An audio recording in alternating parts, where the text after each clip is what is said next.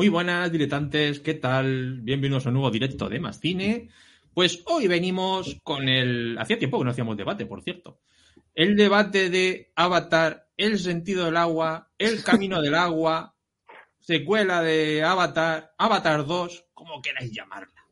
Eh, aquí hay un grupo de personas que va a empezar se aquí. Te nota a- muy entusiasmado, Franco. Yo estoy, vamos, no, estaba esperando este día, ¿sabes? O sea, nunca.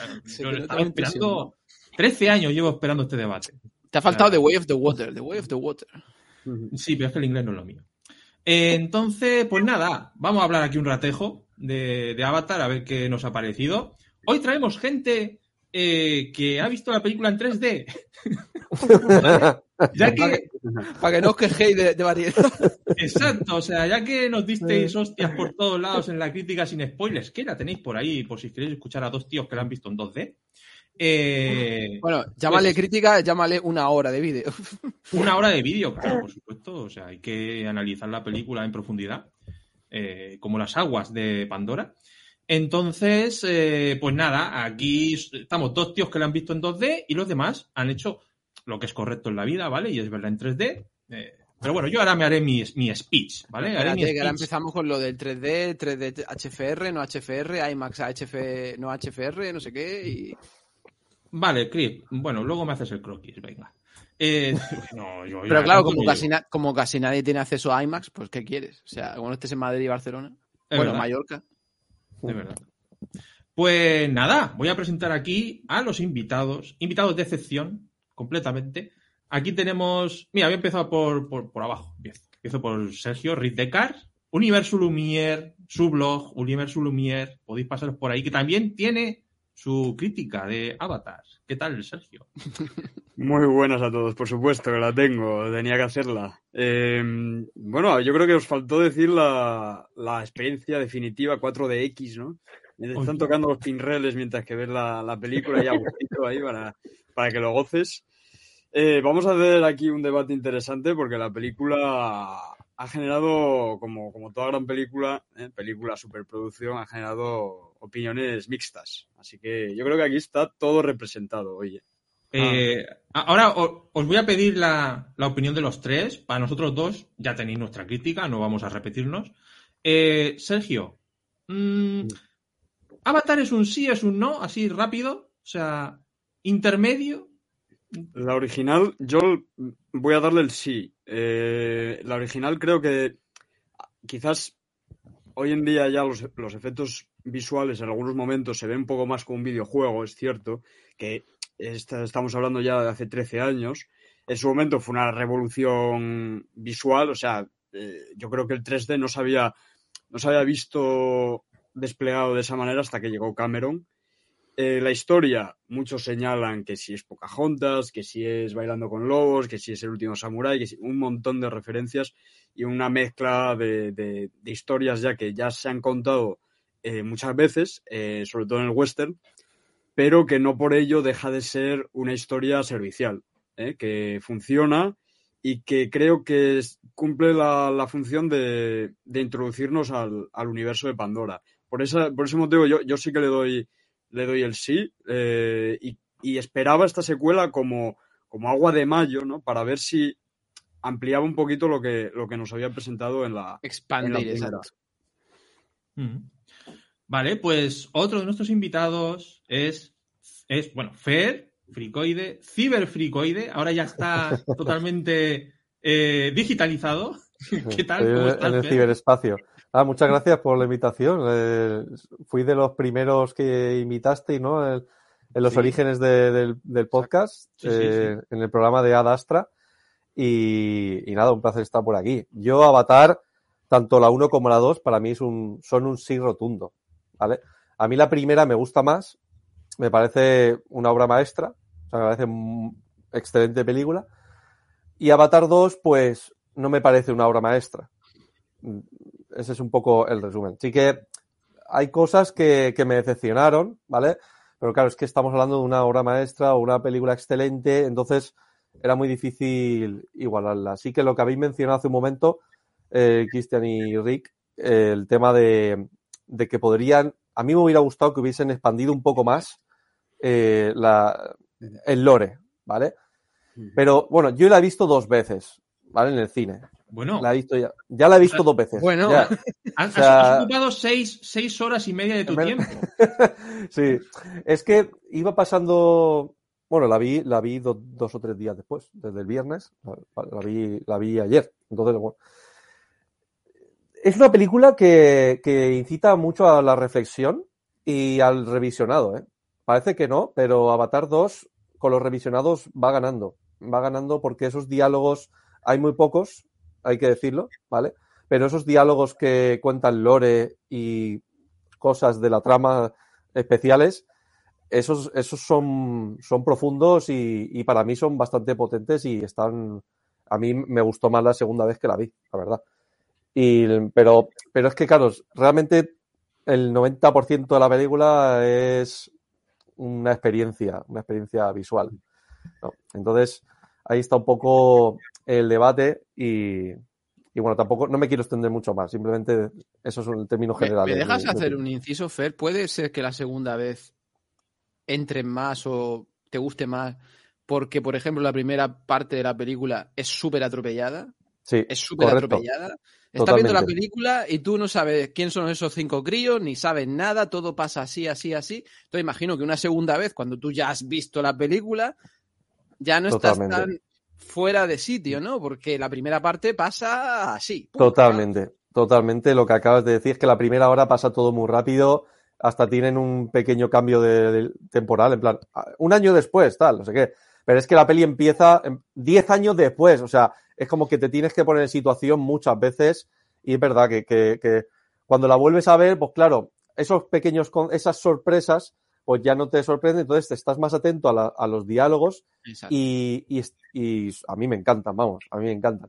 Pero, pero a pesar de eso, a mí me sabe a poco. Yo me, me hubiera gustado que hubiesen expandido más, pero bueno, ya veremos en las.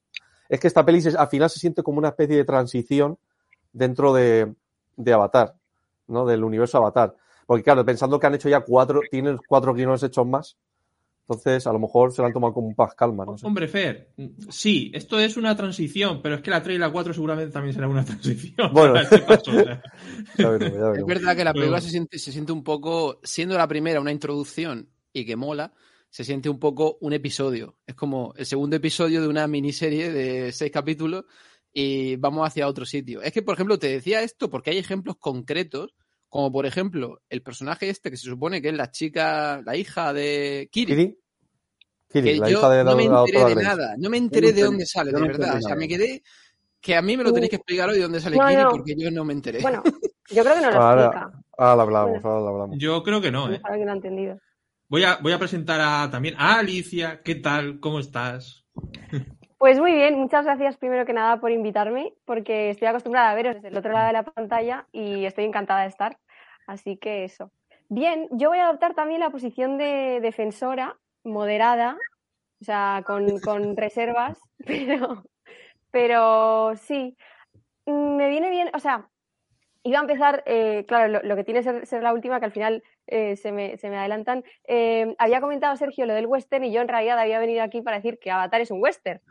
Y, Todo es un porque western. eso tiene, tiene hasta un atraco, o no sé si atraco, pero una especie de ataque Sí. a un tren, que cuando lo vi dije, es que esto, la referencia no puede ser más clara. Sí. Eh, a, mí me ha, a mí me ha gustado dentro de lo que, de lo que me, me puede gustar una película de ese estilo. O sea, no, no es el tipo de cine que me apasiona. Eh, sí que me parece la experiencia cinematográfica, o sea, la, experiencia visual del año, mejor dicho.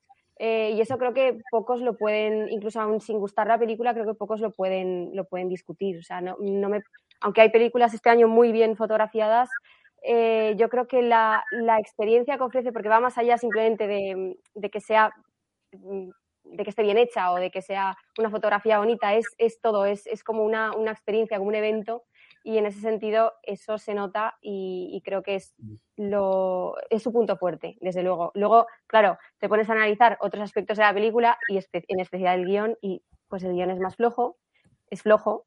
A mí me funciona, o sea, yo tampoco le, tampoco le pido, hombre, si tiene mejor guion, pues entonces la película sería mejor y yo en vez de ponerle un seis y medio, pues le pondría un nueve y medio. pero tampoco, tampoco es algo que yo necesite en una propuesta de este tipo. Con que no moleste, con que no sea un guion pésimo, eh, sí, o sea, que, nada, que sirva para lo que tiene que servir. Y en este caso, eh, yo creo que sirve para, para lucimiento de la, de la parte visual. Es evidente que Cameron mm, esto lo hace por Mm. eh, como una especie de, incluso casi, casi como experimento quizá, de, de un poco hacia, hacia dónde puede ir el cine. eh, no sé. Y, mm, y, pero bueno, eso. Por cierto, tengo, tengo que decir que, eh, como siempre, presentamos a alguien que no tiene ni canal, ni blog, ni nada parecido. Siempre podemos preguntar si te interesa hacer algo, Alicia. ¿Algún tipo de blog? ¿Algún tipo de canal de YouTube? Mm, No. Esto es el futuro, ¿eh? O sea, Sí. o, o el presente. No, O sea yo de momento hago cameos donde me invitan, eh, voy encantada, pero ni tengo tiempo ni sé, o sea, yo por ejemplo un canal de YouTube no sé ni editar, no sé, soy, soy una, Quédate, una criticando cosas que es lo más cómodo que hay. Ya está. Tú criticas. Claro. Me hice Letterboxd hace seis meses, o sea, no, no, no soy especialmente, y aparte mi vida va por otro lado. Pero yo, claro. yo esto lo disfruto mucho, así que. Venga, pues vamos a saludar por lo menos aquí a la gente del canal. Mira, aquí está Pablo Álvarez. Muy buenas tardes. Con vuestro debate ya daré por vista la película. Hombre, tampoco Madre es mía. eso. Tras, hostia, bueno, que está- habrás avisado, hab- habrás avisado que esto era con todos los spoilers del mundo, ¿no? Claro. Sí, sí, esto es con spoilers eh, totalmente. Pero vamos, nosotros no somos 3D. Nosotros no somos 3D. Bueno, no somos ni VHS. No va a haber entonces, 3D, claro. ¿sabes? O sea, esto ya es menos que el VHS. ¿sabes? Es HFR como- no. Eh, Es como un, es, es un cuentacuentos. Podemos aquí contarte la película. ¿Sabes? Full mata corrida, saludos. Dice, Avatar 2 hace aguas por todos lados. Salí mojado de ver Avatar 2. La no tercera se llamará. La tercera se llamará Navi en las montañas. Es curioso porque yo a Chris, mientras veía la película, digo, yo creo que la tercera será en un volcán, ¿no? O en- Hay pocas opciones. que Puedes haber a un volcán, a unas montañas, a, a las nubes. Voy a las nubes. en las nubes, ¿no? En las nubes. Yo eh, creo no que sé. tiene que haber desierto, ¿eh? O sea, ahora es árido, o sea, ya fue agua, montaña, Pero, ahora fuego, no puede, no puede volver en, en- en Avatar 3 a presentarme simplemente otro, otra sub, sub, Bueno. subraza Navi y ya está, porque no, ya no cuela. O sea, la 2, bueno. Pero otra película igual, ahora seguido, no creo que eso ya la gente compre. ¿eh? No sé si igual, pero yo en entrevistas a, a actores, creo que en concreto a- al protagonista Sam. Sam Worthington. Worthington. Ese. Eh, es que creo que solo lo he visto en Avatar. Eh, sí que decía que un poco la, la- el, el interés y la idea de, de la saga completa es seguir explorando el terreno. O sea, seguir, seguir explorando y seguir ampliando el, el- el contexto geográfico. Pandora, de- poco de a poco, en cinco películas, uf, a mí yo no, No, compro ya. no lo ¿eh? sé, o sea, eso no sé en qué se traduce, pero, pero bueno, yo de ahí deduzco que sí que hay un punto de, de seguir eh, en cada película, pues encontrando y, y descubriéndonos cosas nuevas del universo. Es que al final yo creo que se nota mucho que a Cameron eso le interesa especialmente y es un poco lo que, lo que Sí, sí, quiere hacer claro. con las películas. No, está claro que Cameron quiere hacer un universo de Avatar. Eso está clarísimo. Entonces, claro, nosotros estábamos especulando de si en algún momento saldrán del planeta. Eso es algo que no lo sé. Bueno, básicamente, si pasará algo diferente a que una película sea que vengan naves de la Tierra y ya está, y otra vez, y vuelvan a venir naves de la Tierra y hay un ataque, y más naves de la Tierra, un ataque, y no puede ser cinco películas Bueno. así, no me jodas. Tendrá A ver, que haber que- otra cosa. En algún momento tendrá que haber otra cosa. Yo creo que a, que a nivel argumental han, han sentado las bases ahora para que Jake Sully se convierta en el líder de Pandora, ¿vale? En el líder que vaya a unificar todas las tribus que hayan en, en Pandora, que todavía no conocemos. Pero Porque- Fer, no me jodas, porque- eso, eso era, eso- eso era en la 1, no me jodas. Eso lo hizo en la 1, ¿no? No. Lo hizo ya. Es que, claro, es que la 1 ya hacía algo así, pero realmente se ha quedado en que unificó solamente a los de su continente. parece Le ha ser. quedado raro. Le ha quedado Ahora, como ahora- si- Claro, ahora es a lo, a lo, a lo grande, es a lo tocho. Claro, exacto. Ahora, ahora es a lo grande porque también ha llegado la RDA, los humanos allí que quieren eh, colonizar el, eh, Pandora directamente, que quieren que sea su nuevo mundo, porque te dicen que la Tierra se ha ido al carajo, entonces eh, necesitan ahora vivir allí. Entonces, lo- lo único que, que quieren es pacificar, dicen, pacificar a, lo- a los Navi. Entonces, yo creo que, que que la- las películas, lo que estáis comentando hace un momento, yo creo que van a tirar a eso. ¿eh? Yo creo que van a tirar a que Jake Sully va a ser el detonante, ¿sabes? El, el líder, de, de- el que pueda unificar a todas esas tribus diferentes de, de todo Pandora. Vamos a ver más, más Navi diferentes, seguramente. Veremos a Navis asiáticos, con, con rollos Yo- asiáticos. yo- rollos- Hombre, No así. Claro, ahora nos han enseñado una especie de Navi hawaianos, Hawaiano, ¿no? claro. mezclados algo así, pues puede haber muchos tipos de, Y, de navis. y- y navis oscuros también habrá. O sea, como tiren Claro. para lo oscuro ya. Es que eh, el mensaje es ese, el eh, mensaje es, es Los la navis unión, oscuros. el mensaje que, que manda Cameron en estas pelis es la unión de, de toda esa, de un- la unión de las razas, ¿vale? De la raza humana, realmente, o sea, es una similitud. Entonces, Y, y, y, Junto con el anticolonialismo, que es evidente, evidentísimo, Mm, sí, desde- claro. ya desde la primera. la Y el ecologismo que también se nota. O sea, el, el- Bueno. y el- el enamoramiento con el entorno natural. Ahora, bueno, podemos hablar luego, sí, de, los de, los- de los cazadores de, de- de ballenas, ¿no? Es maravilloso con sus lanchas. Eh, eh, David Rodríguez, buenas tardes por aquí. Está Joaquín por aquí, muy buena, ¿qué tal? Achos. Eh, Lucas Comiso, ¿qué tal? Muy buenas. Eh, Jesse, vengo recomendado del ciberespacio, Fricoide. bueno, bueno. Un derivado. Y Avatar 3 será el de- en el desierto de Pandora, con crossover con Arrakis de Dune. Hostia, hostia, No, mal tirado. ya ves. Hostia, pues Ya si le da por sacar un gusano. Yo creo que vamos a ver dinosaurios. Yo estoy. vamos, ¿Dinosaurios? Segurísimo. Vamos a ver animales prehistóricos. Sí, sí. Bueno, ya, ya lo, claro, ya hemos visto más o menos. A ver, Pero di- dinosaurios como de colorines, ¿no? Para, porque son dinosaurios del espacio, claro. Sí, claro. Exacto. Claro, porque es que hay que. Aquí se hacen ballenas con colorines porque son ballenas del espacio. No, no, y con. con- como rinocerontes con colorines para que fueran. no, no te, no te olvides los puntitos fluorescentes. Todo tiene que tener los puntitos Ah, sí, verdad. Neón, mucho neón. Neón, neón así, neón, sí, sí, todo gusiluces. sí. Fíjate la ballena, que no le, fal- no, no le sobraba a la ballena o a los animales con tener los puntitos por fuera. Los tenía también por, Por dentro. dentro. Sí, sí, eso parecía una discoteca, eso, vamos, eso era Sí. terrible. ¿eh? Bueno, pero eh, es que al final eh, tienen, tienen que ponerle. Dice, tú ponme marcadores de esos. Marcadores de estos con los que cogen eh, la captura de movimiento. Tú ponme marcadores de lucecitas. Muchos, muchos. ¿Dónde? De- de- dentro de la boca de la ballena también. No, si es, si, es, si es ciencia ficción, que haga lo que quiera. Si es un poco la coña, Mira. pero que eso no es lo que está mal. para que luego diga la gente que me meto con Avatar. Eh, el principio me gustó mucho. O sea, el principio a mí, eh, con esa. eh, bueno, al final es lo mismo de siempre. O sea, vienen otra vez Hombre, los cuando llegan a ya los huevos. mola. Eso mola. Pero cuando llegan con las naves, a mí me, me gustó ver el espacio. Oye, eh, pues, Sí. llámame tonto, pero oye, al final es un detallito que te muestre un poquito naves. Me gusta ese detalle, ¿no? Que se curre un poco las naves futuristas de los humanos, ¿no? Mm. A mí me gustó el diseño y todo esto. Ahí es donde James Cameron quiero verlo yo, ¿vale? O sea, cosas... El, el diseño de Cinco producción, son cinco minutos, Fran. el diseño de producción es, es maravilloso, eso no lo va a negar nadie y eso es la, la típico de que luego sacan un libro de arte Sí, con una edición coleccionista y los fans lo van a gozar, pero vamos, eh, como no está escrito, porque, porque es que la película en lo visual sigue siendo mm, pues puntera. Le- Igual libro, de- libro de arte sí, pero making of no, porque solo es una tela verde. O sea que. Ya, no, pues, no, hay horas de making of. Sí, Ah. de, te- de- de tela, porque en esta No, película da- de- De de tela y de tanques de agua. agua.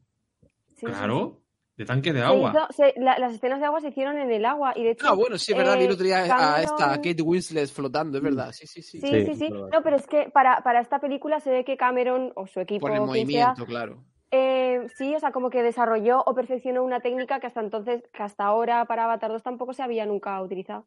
Claro. Mm. Sí, ver, la, de, lo- lo- la de sí, sí. ahogar a los actores. a ver, el- para Avatar 1 inventaron una cámara que grababa directamente en 3D. ¿Vale? Con en el making no lo podéis ver de la forma que tiene y tal. Tiene como, por esos dos objetivos, tiene como una, no sé, un cristal así, un- como un espejo así raro. Bueno, pero para esta película, cuando quieren grabar debajo del agua, es un problema, porque debajo del agua, con los, con los actores, con todos los puntitos que decís y tal, pero hay muchos reflejos. Hay Claro. muchos reflejos con la, con el- porque el agua refleja todas las la gotas, todo, refracción de la luz, claro. todas las ondulaciones que hay dentro de todo, todo debajo del agua. Entonces tuvieron que invertir, hacer una gran inversión en desarrollar esa tecnología y por eso también ha- han tardado tanto tiempo y, y ha sido tan costosa. El- porque es la inversión de, de, por eso, de la industria. Que ahora esta película ha costado muchísimo, porque dicen que más o menos pues, está en torno a los 800 de, de presupuesto y tal, de- con- juntando todo, el marketing y todo, ¿vale? Juntando todo. Pero, pero ya las siguientes películas van a ser mucho más rentables. Van a- a Sí. ser superproducciones normales, digamos. Porque ha dirigido, en teoría, las 2 y la 3, ¿no? La 2 y la 3 en teoría están... Y la 3, la tres 3 ya- ha, ha terminado, ha terminado hace poco de rodarla, supuestamente. Mm. Sí, y la, de la cuarta han empezado a rodar, o sea, ya hay rodadas escenas. Yo había leído, creo que en las fotogramas, pero no estoy segura, em, que se prevé que en total en la saga, o bueno, no sé si contando la primera, la verdad, pero, em, o a lo mejor desde la segunda hasta la quinta, eh, gastarse unos 1.500 millones de dólares en total. Entonces, claro, eso es lo, lo que había dicho Fer, me imagino que la inversión grande inicial habrá sido la de la 2 y a partir de ahora esas técnicas, claro, pues le- le, las aprovechan. Lo que ahora me estoy preguntando es si también ha escrito, espero que haya escrito más guion en estos 13 años y que el- lo bueno, lo, de, lo bueno de verdad, lo, el caviar, lo No veamos sé, no en sé, la yo- 3 y en la 4, ¿no? Que se haya reservado lo bueno. A ver, a ver, Sergio, va- va- va- Yo, vamos, a, yo- vamos, a, yo espero que no sí, yo espero que sí. vamos a, sin- a sincerándonos ya, Sergio. O sea, vamos a ver. eh, Porque he leído tu crítica, ¿vale? Que me encantó lo de la profundidad de una piscina hinchable del, del triatlón. Eh, vamos a ver, ¿qué, qué, ¿hay algún personaje que te haya gustado especialmente de, de la película? ¿O que veas más Eh, desarrollado? Pues. Es un bueno. No. A ver, yo, yo creo, La mira. ballena, hay- hostia, la ballena. la ba- Bueno, la ballena tiene ojo, minutos, eh, la Trauma ballena ahí tiene de la carisma, hostia. ¿eh? La ballena tiene una Tiene profundidad. Yo, yo sentía más, más, más, lo sentía más cuando disparaban a la ballena, Hombre, lo sentía en, en Que cuando mi murió el hijo, si el hijo no lo habíamos conocido el todavía. claro que sí. Los, los demás, los personajes, bueno, pero la ballena que no me la toquen, porque la ballena, Payacán creo que se llamaba, ¿no? Ayacán. Es que me recuerdo el no, no es el- yo creo que es el único personaje que recuerdo el nombre. Pero eh, había el, el- el chico, el chico que entablaba amistad con Payacán, y al final esta es la historia de Payacán, no nos, no nos confundamos. Eh, ese chico tiene un arco, por lo menos de empieza la película como, por Sí, así sí. decirlo, el, el- el hijo, el- la oveja negra, por así decirlo, de la familia, ¿no? El, el apestado, ¿no? Un poco el que el que no tiene, no, no encaja, ¿no? No, no, el- su padre no lo ve, como ellos mismos dicen, yo te veo. Y, y al menos al final de la película, eh, esa relación va creciendo un poquito y, y vemos cómo el personaje madura, los dos, tanto Sully como padre y, y el, el chico, que no recuerdo su nombre, eh, Loak, como hijo. Loak, efectivamente. Ese, ese yo creo que es el personaje con el que yo me quedaría. Porque el otro, el que. El, el otro hermano. eh, es, es más, es más simple. Es más, es un guerrero joven, es una versión joven de, de Sully que. eh, si bien es cierto que como contrapunto a, a Loak funciona, porque es esa dicotomía entre un hermano y el otro, pero como personaje en sí, en sí mismo eh, no tiene tanta, tanto peso. Yo creo que por eso termina como termina en la película. Y luego la otra, la, la, la Kiri. Kiri, Kiri. Sí. Kiri. Sí. Eh, es que yo no sé, Kiri, yo no sé quién es. O sea, a mí- yo Está no sé complicada, está, está complicada la cosa. Está... porque yo en un momento, a mí me- no sé si al- la- igual, igual Fer que lo ha visto dos veces, me- lo, lo ha entendido un poquito mejor, pero creo que, que hay un momento con el tanque de, de donde está eh, Sigourney Weaver, em, em, el avatar adulto. está ahí- Criogenizada y... Sí, como si estuviera ahí en el, en el tanque de Bacta, ¿no? Y ella se, se sube encima y está como mamá. Y yo digo, ¿esto qué, qué es? ¿Qué Mm. pasa aquí?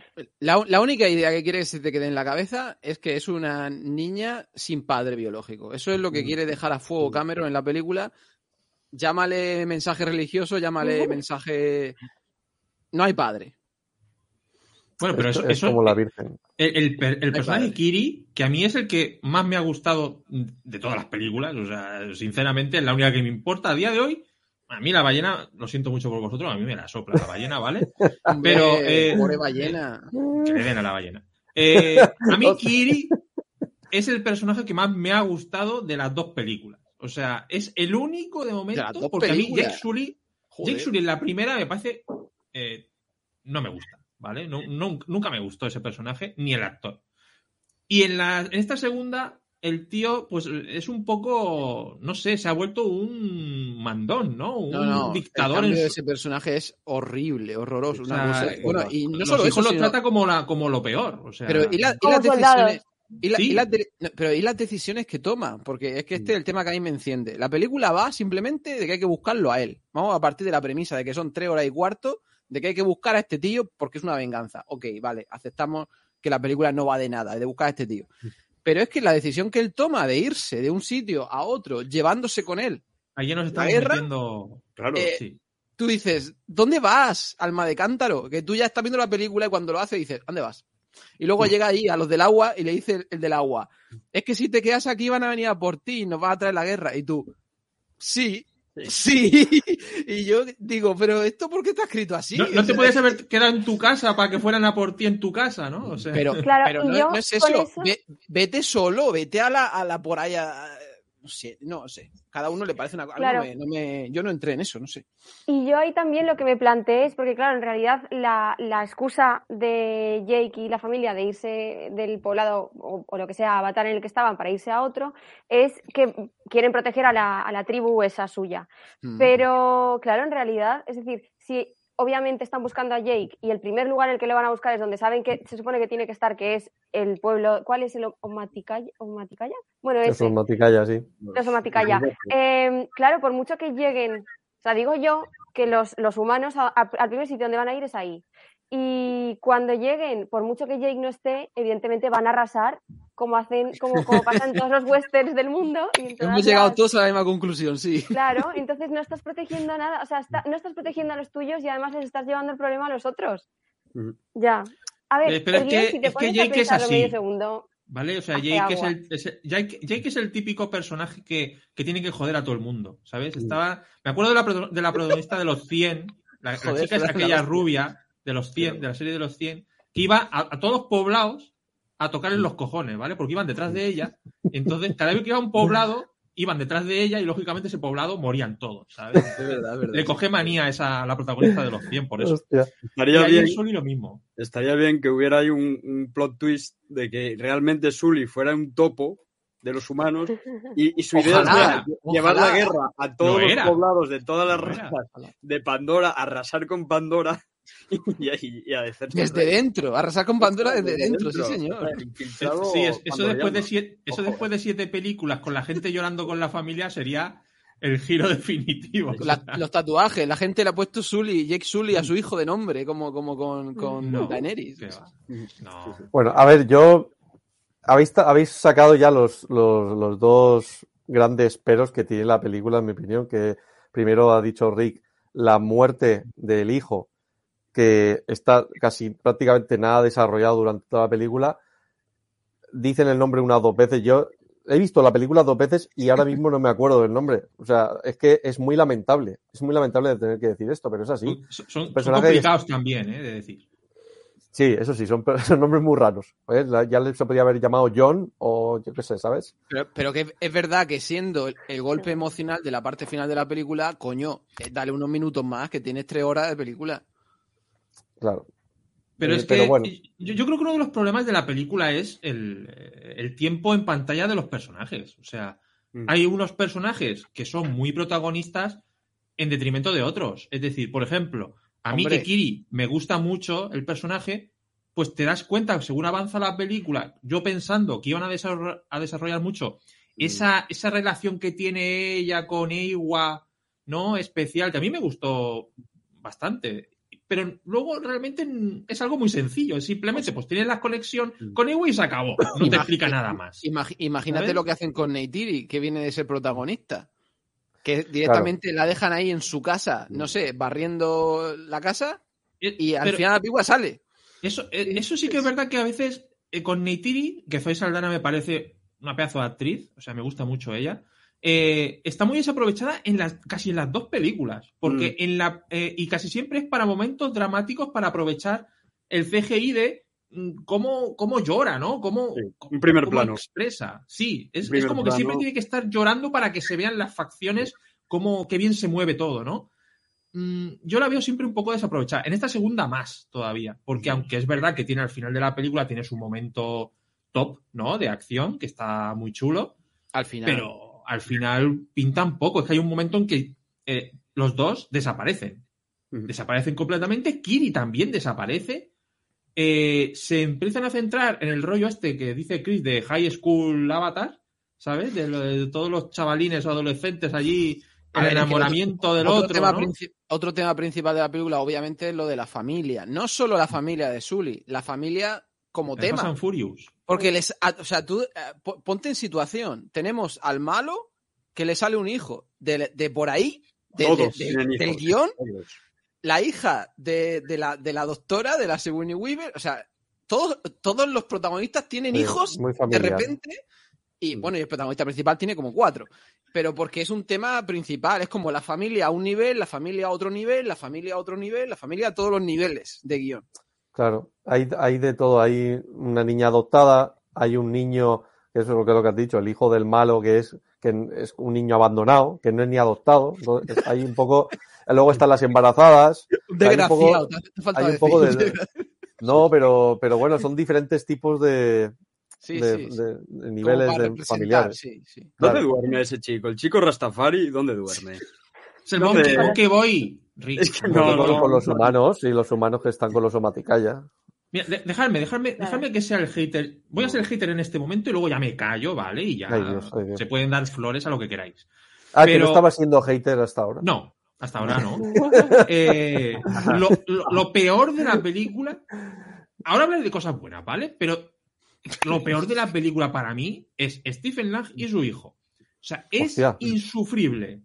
Yo, lo, se- es yo, yo lo separaría. A mí, me- a mí me gusta así, el, el personaje No del malo malo de Stephen Lang. No eso sí me gusta. Y el No crío se me hace al final cansino. Pero Stephen Lang sí. Ahí No sí. puedo, no puedo con O sea, ese crío. él, él, él convertido en avatar, no sé por qué, pero le veo carismático y me gusta. Eso sí me gusta. El, el, el- ¿Vosotros no veis que este chavalín aquí, que hace de. no se sabe muy bien en qué lado está ni nada, ni él creo que lo sabe, eh, ¿no creéis que está simplemente como ejemplo de ver la. digamos, la. ¿Cómo se dice? La las, las comparación. dimensiones. Las sí, las dimensiones. eh, y la comparación entre un avatar y Solo, un humano. solo como eso, no. Tiene su parte importantísima de guion porque es la dependencia emocional del malo. No, solo como eso, no.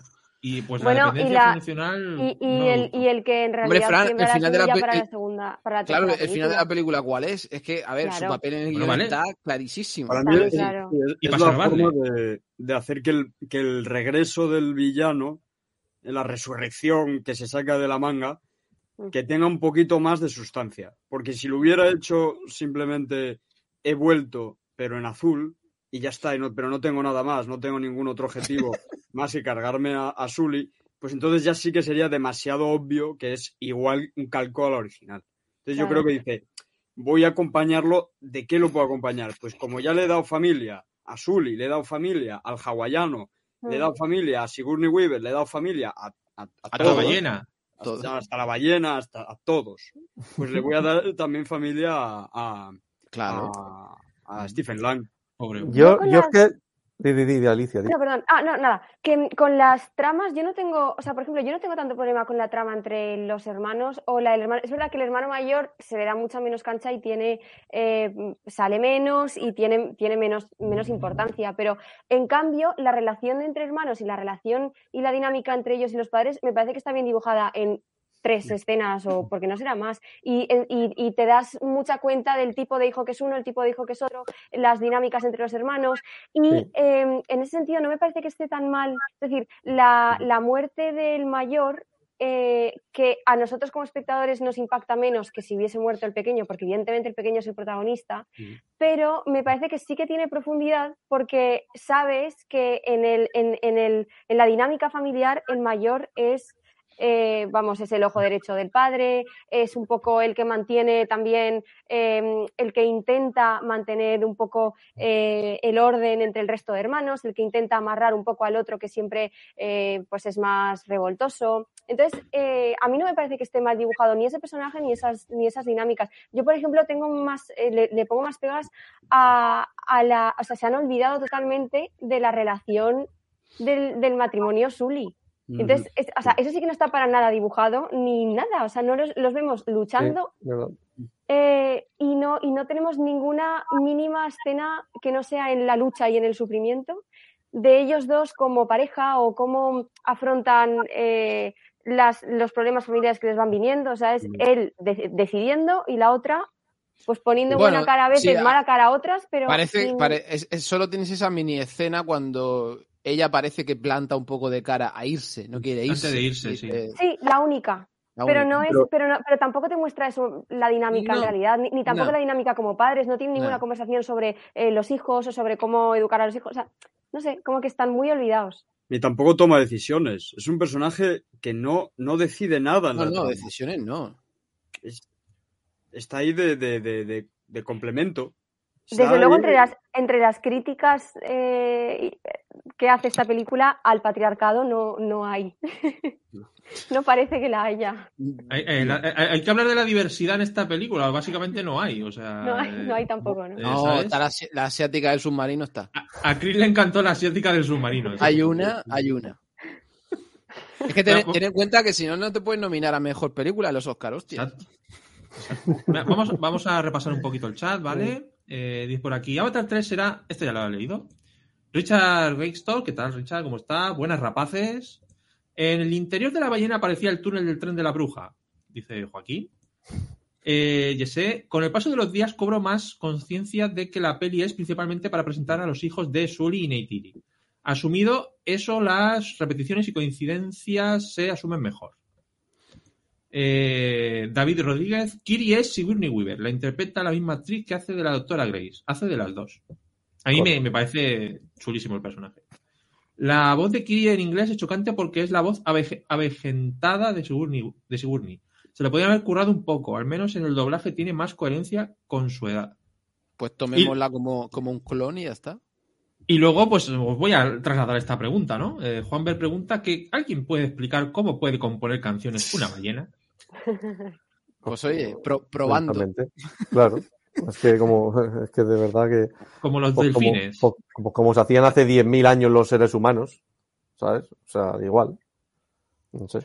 con papeles lo que comentan de, de presentación de personajes ya, pero es que, o sea, una, una película no puede ser una presentación de tres horas de personajes y tramas para la siguiente. O sea, eso no son, no son películas, eso son capítulos de series Por eso. larguísimos. Sí, Pero yo, yo ahí realmente mi, mi pega más grande, o sea, mi, mi problema más grande con la película es más esa. Es decir, yo, yo por ejemplo, las lagunas de guion y tal, se lo perdono más. O sea, a mí al final, en, en el, en el momento final, en las, los 40-45 minutos finales, me da lo que quiero, consigue, o sea, a, a mí la película sí que consigue llevarme hasta ese punto con la empatía suficiente con los personajes como para que quiera que ganen y como para que sienta eh, si no ganan o si mueren.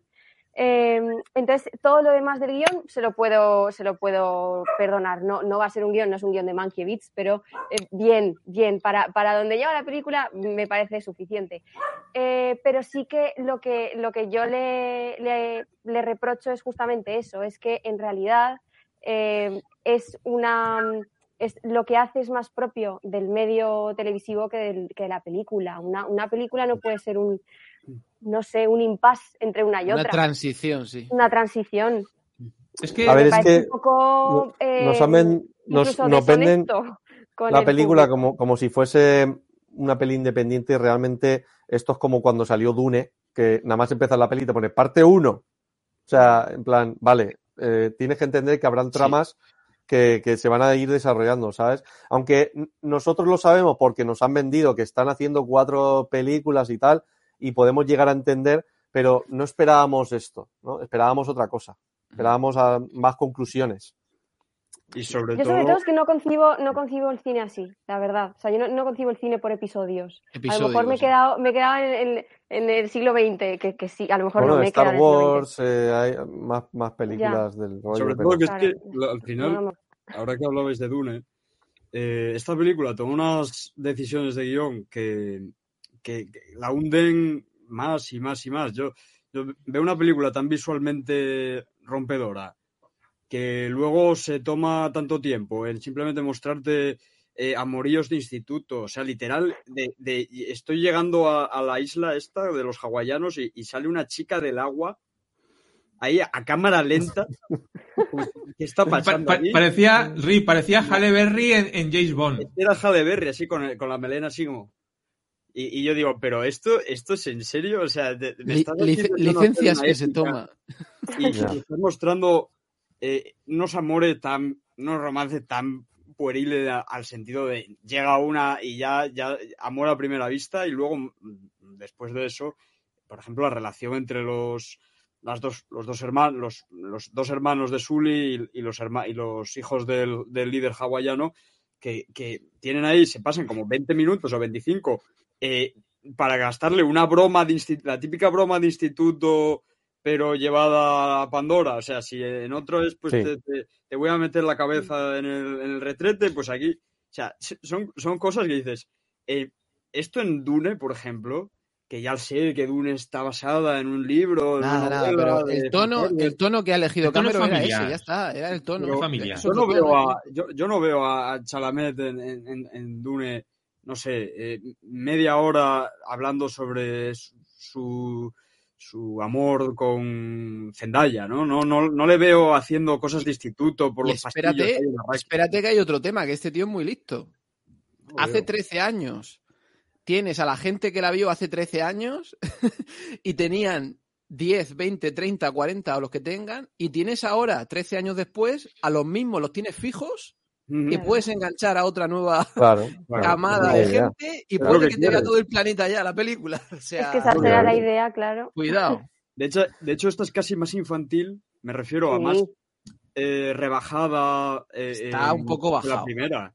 infinitamente más. La primera, además, la primera tiene, o sea, la trama macro de la primera, eh, es decir, no, no la del protagonista en sí, sino el, el contexto general es infinitamente más adulto y tiene mucha más profundidad. O sea, es un, eh, la trama de ahora se, se basa en una vendetta personal mm, que se han sacado un poco de la manga. La de antes tiene, claro, tiene un, un, un, no sé, un, un interés geopolítico, económico mucho más elaborado. Por, por- por lo menos es una- una historia grande. Grande, Sí. es algo grande. Que, que Y la historia de amor a- está- a, a- a dos Está razas. a manida, dos está trillada, pero está bien contada. Sí. Es que es, es una historia muy noventera, ¿eh? O sea, son, son unos, unas, unos ingredientes muy noventeros. ¿eh? O sea, son historias muy sencillas para la familia que te llegue y que no se complica demasiado. ¿Que es malo? Pues en realidad no tiene por qué ser malo. Pero, pero sí que es verdad que yo estoy un poco con Rick en que, aunque yo ya me lo esperaba, ¿vale? Yo tampoco esperaba yo que aquí de repente me, trajera una super historia increíble, ¿no? Eh, James Cameron.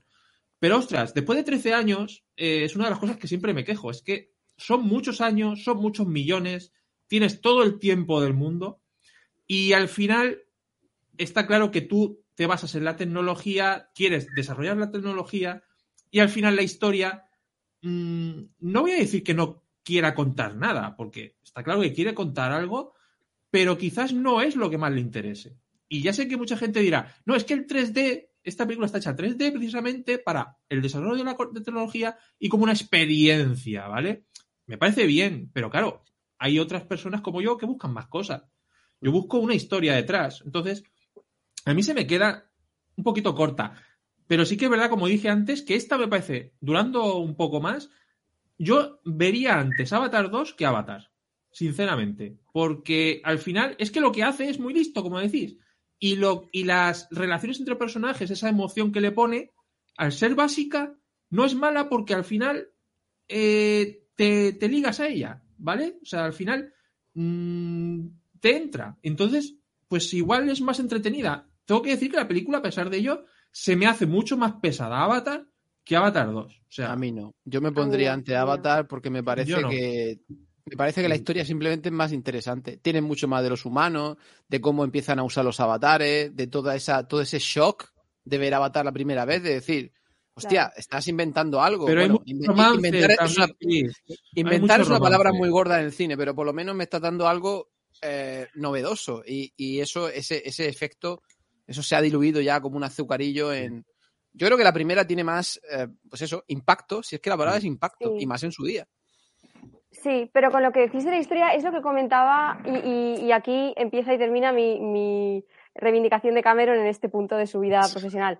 Pero es lo que, lo que comentaba Garci y compañía en, en Cowboys de Medianoche, que venían a decir algo así como que Cameron ya no es un director de cine al uso y es, ha pasado a ser una especie de pues un investigador, un innovador, casi un pionero, porque de hecho, eh, hab- comentando el tema de Avatar, salió el nombre de Mieles, hombre, no creo que, o no, como se pronuncie, no creo que, que lo estén comparando, pero sí que es verdad que la fase de Cameron ya es otra, entonces es verdad que es evidente eh, que la historia le importa menos, pero porque está en modo mm, innovador, descubridor, explorador del medio. Y yo creo que es interesante, es decir, al final esta- estas cosas hacen avanzar al medio y mm, que podría hacer las dos cosas en paralelo, podría. Pero yo sí que estoy convencida de que los, los, las- eh, los avances, las innovaciones que está introduciendo Cameron ahora, eh, dentro de poco, los vamos a ir viendo eh, utilizados y, y quizá me imagino mejorados en, otro tipo de historias. Hombre, historias que, claro, que necesiten CGI, que necesiten tecnología a tope, pero, mm, pero alguien tiene que pasarse 13 años como un obseso eh, intentando hacer avanzar al medio, intentando descubrir o, o- o- o diseñar cosas que, claro, Te hago una pregunta, Alicia. ¿Tú crees que va a haber un salto tecnológico de la 2 a la 5? No tengo idea. Yo es que además mm, tampoco sé, o sea, mi ojo tampoco lo aprecia, pero digo yo, Claro, me, re- me re- me refiero, que me refiero. Es que, es que te quedan tres películas.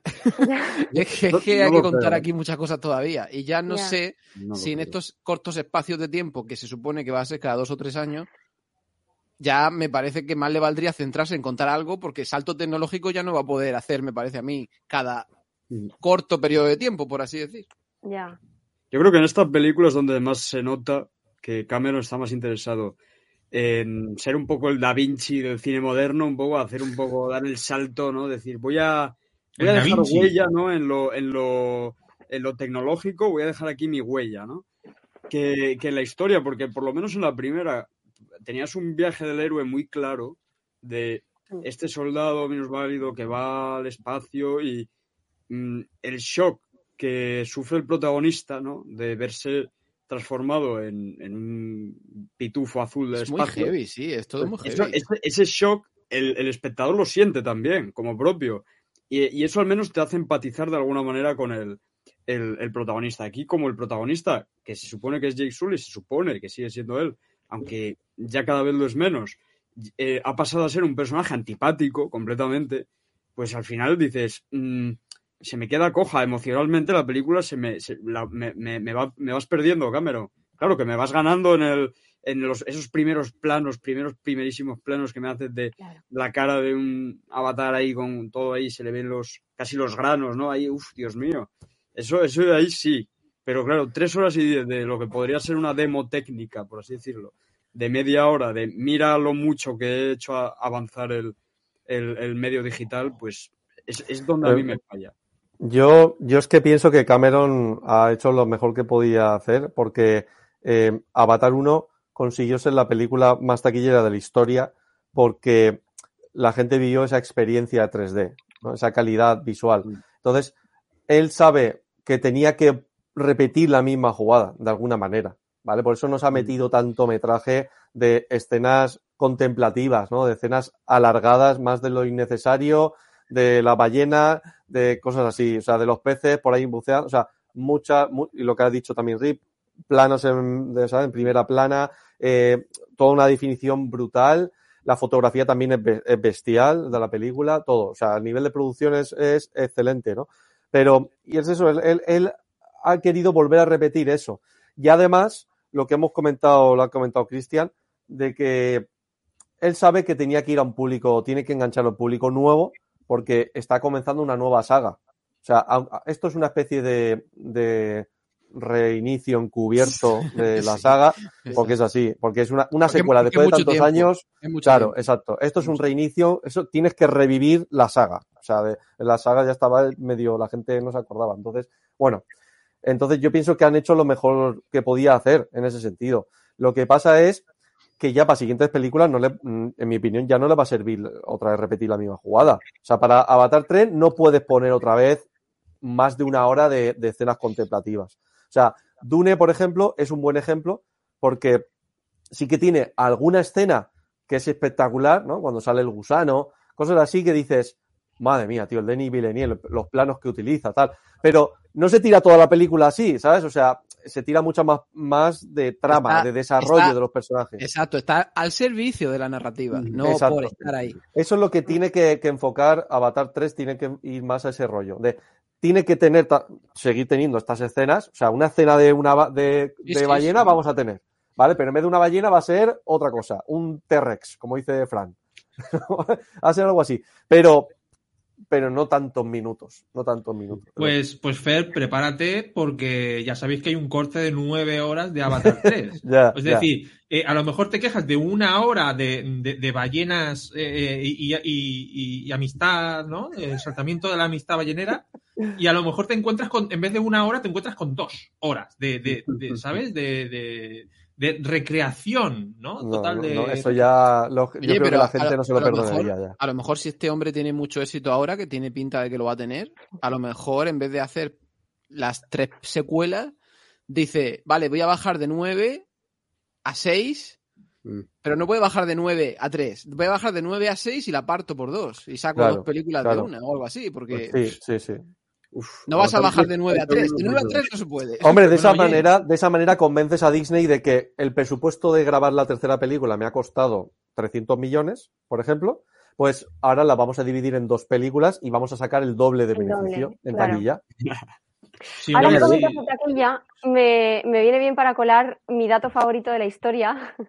Yo no que tengo en tiempo. realidad- per- Perdona, Alicia, pero yo, yo no tengo tiempo para estar tantos años viendo Avatar. O sea, No. yo, o sea, ¿sabes? O sea, yo llega un momento en que amocharé y no voy a ver el final Claro. de esta gente. O sea, Pero, pero que en, en realidad la película más taquillera de la historia, eh, si se ajusta el dato a la inflación, eh, en realidad es lo que el viento se llevó. Hombre, Hombre, y entonces Hombre. eso nos reconcilia a todos con la humanidad. Pero Sí, sí. lo que pasa es que, claro, ahora se vende, o sea, la taquilla no sé, no sé, cuando los estudios venden los números de taquilla no le ajustan a la inflación porque es mucho más goloso decir que la película X que se ha estrenado este año es la más taquillera de la historia está claro. que Claro, decir que nadie en la vida va nunca a superar los 3.800 millones de lo que el viento se llevó, que es una película del 39. Pero sí. Sí, sí, o la taquilla, la taquilla de tiburón, si la compara con lo de hoy, o sea, Claro. fue, la vio Pero todo, el- todo planeta, abajo, tiburón. Sí, no, pero están, o sea, está, eh, está, lo que viento se llevó, la segunda creo que es Star Wars, una de, la, de- la primera me parece, Pues, la tercera, Sonrisas y Lágrimas, y luego de abajo. Y Avatar está, lo he, vi- lo he buscado, está la 14, la número 14 con, la, con el número actualizado de la inflación. Y son con 3.200 millones de dólares eh, según los precios de 2015.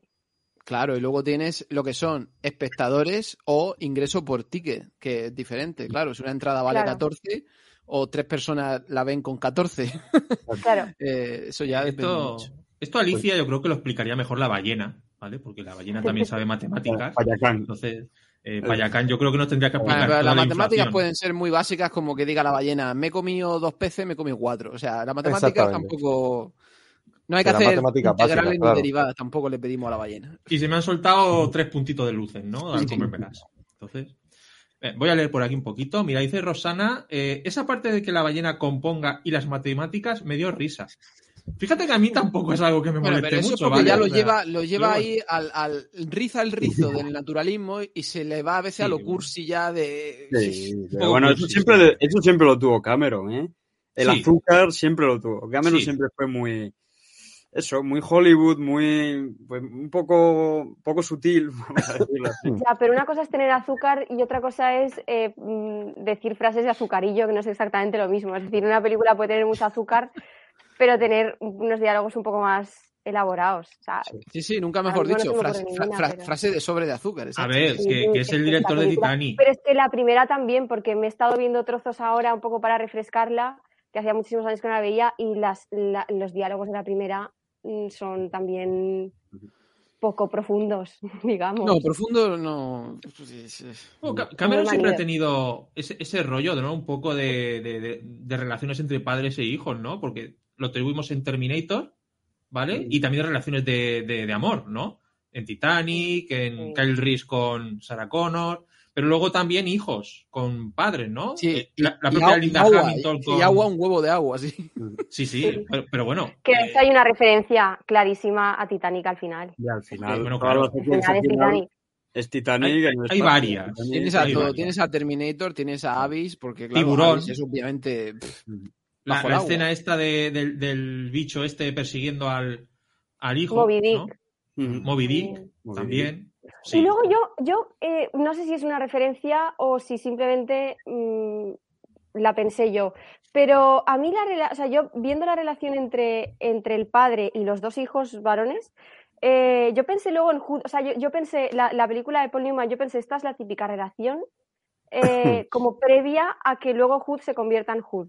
Es decir, porque, porque tienes el elemento este de. Porque en, en Hood el, el, es el hermano pequeño, que era el hermano imperfecto, eh, el que daba problemas, y entonces y el mayor se muere en un accidente que tienen los dos, y, y tienen, y, y la relación con su padre es también muy tensa, porque entre otras cosas hay sentimiento de culpa por parte de Newman y, y, y- culpabilización por parte del padre con relación al hijo. Entonces, la, la relación esa me pareció como si fuese una especie de precuela, precuela cursi y de menor nivel, eh, de lo que luego puede ser eh, la relación de Hood. Hay, hay, hay semillas que se plantan, porque obviamente, como acabamos de decir, va a haber 500 películas. Hay semillas que se plantan que son, no son obvias, pero se plantan. Y, a ver, aunque yo creo que Cameron ya ha dicho que el malo va a ser el malo siempre, Sí. ese cambio que tiene al final de la película tiene que significar algo. O sea, eso de que triunfa el amor y que al final cede porque el crío le dice, no mates a... Eso tiene al final que significar algo. De aquí Wonder O a, lo mejor, 84. o a lo mejor simplemente asegurarte que, 84. que el actor va a estar cinco. Yo tengo, yo tengo una teoría respecto a eso. Porque, eh, que, aparte me he quedado antes con ganas de decir una cosa al principio del debate di, respecto a la, a la relación que tiene co- con, el hijo. Pero mm, eh, respecto a esto que estábamos diciendo, la mi teoría es que esta, esta nueva recombinación de Quaritch, ¿vale? Se va a volver bueno. Se va a volver bueno, se aliará con, con los Navi por, su- por su hijo, por la, la afinidad que tiene con su hijo y tal. Entonces tendrán que sacar una, los malos, ¿vale? Tendrán que sacar una recombinación de Quaritch antigua. Los Claro. navios oscuros. Van a venir los navios oscuros. Bueno, yo creo, yo mi teoría es que van a sacar un, un Quaritch eh, anterior y le van a decir al, al- claro, otro, otro recombinado y le van a decir, oye, mira, hay un Quaritch antiguo que es un traidor, o sea, hay un Quaritch que nos, trae- nos ha traicionado y se ha unido al enemigo, a Madre mía. Y entonces el Quarry va a decir que hijo de puta, qué trae, ¿sabes? El- Y va a ir a- el- esto, y esto esto- que es el, el té quarry. El Y entonces, quarry. Quarry, exactamente, exactamente, entonces ya hemos refriteado Terminator también. Ya Eh, está, claro, ya, es que tenemos va- es que es Terminator. eso. Yo, yo estoy casi seguro que va, de que vamos a ver eso la- en las siguientes películas. Y le, Vamos. y le dirá aquello de aléjate de mi este puerco. Yo, yo lo que apostaría es que va a haber, un- me parece, un salto temporal entre, entre la segunda y la tercera, precisamente porque los Salto personajes, los jóvenes, tienen que madurar, ¿no? Tienen que crecer y convertirse ya un poco en... Ahora son adolescentes, ya un poco dejar paso ¿no? a, a- a las jóvenes generaciones, porque es que ya Sully y, Hostia, y la espérate, otra están eh, ya un poco sí. ya están Los han amortizado demasiado rápido. No, no, pero Azul espera, y espera. ¿Y, y- y si aparecen ya con hijos también? Sí, señor. No, Claro, no. ma- nietos, nietos, claro. No, ¿qué, es esto? ¿La casa del dragón? No, hombre, por favor. O sea, ¿Más todavía? No, ya, ya es complicado. Claro, hombre, sí, ¿qué pueden tener? 17, pues ya tendrán 24. Hijo, y ya está. Ostras. Mm, Esto es no. como no, esta no. saga de, de- española de La Gran Familia, ¿eh? que cada película había la, la Gran Familia, la familia y uno más. eh, que va creciendo, van pasando los años y va viendo más y nietos y bisnietos y... Entonces, Bueno, yo, yo lo que quería decir del, del- al principio de, de respecto al hijo de Quarris, yo lo considero como un hijo argumentalmente innecesario, porque el personaje de Quarris es prohumanos, siempre lo ha demostrado, ¿vale? En cambio, la nueva general, la nueva villana, ella le, importa una mierda que sea humano su hijo, porque cuando le está torturando lo demuestra, en plan, ¿sabes? Me, da igual, ¿no? Ella, ella va a, otras cosas. Pero Quarris no, Quarris siempre ha defendido los humanos y tal. Entonces, eh, cuando el hijo es necesario, cuando yo pienso que podía haber creado un vínculo con el chaval, simplemente teniéndolo con él en el grupo, ¿vale? En el grupo que, que tienen durante toda la película, viviendo todas esas aventuras, y al final de la peli el niño le salva, ¿vale? Porque le salva porque es buena gente, simplemente, y, y Quarris tenga como algo pendiente con él, como diciendo, hostia, me ha salvado, ¿sabes? Como a mí me habría encajado más eso que de decir, eh, es mi hijo, tal, es mi... no, es que eso Es que no poco- me creo nada. Es que no me creo nada. O sea, nada. O sea, por- Ya, solo por, por la escenita repetida esta de domar al, a la bestia alada esta. eh, Sí, a León Otero. muy poco. O sea, yo no veo ahí una relación real de lo que. Porque es que además aparecen en muy pocas píldoras durante la película. O sea, aparecen tan poco de vez en cuando. Yo no veo un desarrollo para que el tipo este, que es el malo, malísimo de la historia, de repente cambie y haga eso del final, ¿no? O sea, ¿y de qué te No. crees Yo que me tampoco importa? Ya. Yo tampoco No, me yo lo creí. Me creo mucho más el, el gesto después del niño de salvarle, porque al final es, es noble Sí, y, claro. jolín, Sí, eso sí. y para dejar sí. morir a una persona tienes que tener un estómago. Pero es verdad que yo, yo esa redención con el hijo, que lo conoce de hace cinco minutos, tampoco me la creí. Pero es verdad que si no, eh, ¿cómo, ¿cómo justificas, o sea, cómo salvas a Kiri? Si no, si no, te, si no contrapones hijo con hijo. Es que esa parte también yo la veo un poco forzada por parte de Neytiri porque ellos han crecido con el chaval, con Spider. Ya, O sea, entonces no me terminaba de encajar que, que Neytiri se lo fuera a cargar, ¿sabes? O sea, ya no me lo Ya, creía, pero tío. mira, en ese momento o sea, acaba de morir su hijo mayor y no sé, una madre coraje herida, además gue- guerrera, porque ella es guerrera. Sí. Eh, sí, fíjate, sí que sí que puedo pensar que está en un, en un estado de arrebato, como, Sí. como define el Código Penal, Y- y sí que puedo pensar que sí, que evidentemente en frío, mm, mm, mm, 30, 40 o, o- o minutos después o un día después, no hubiese hecho eso, pero mm, recién haber visto a su hijo matado, o sea, mata- mm, asesinado, muerto, y además, Ya. no me, no me- Es un matado, sí. Quaritch no lo- le tiene más respeto, le tiene más respeto, incluso miedo a- al personaje de Neytiri.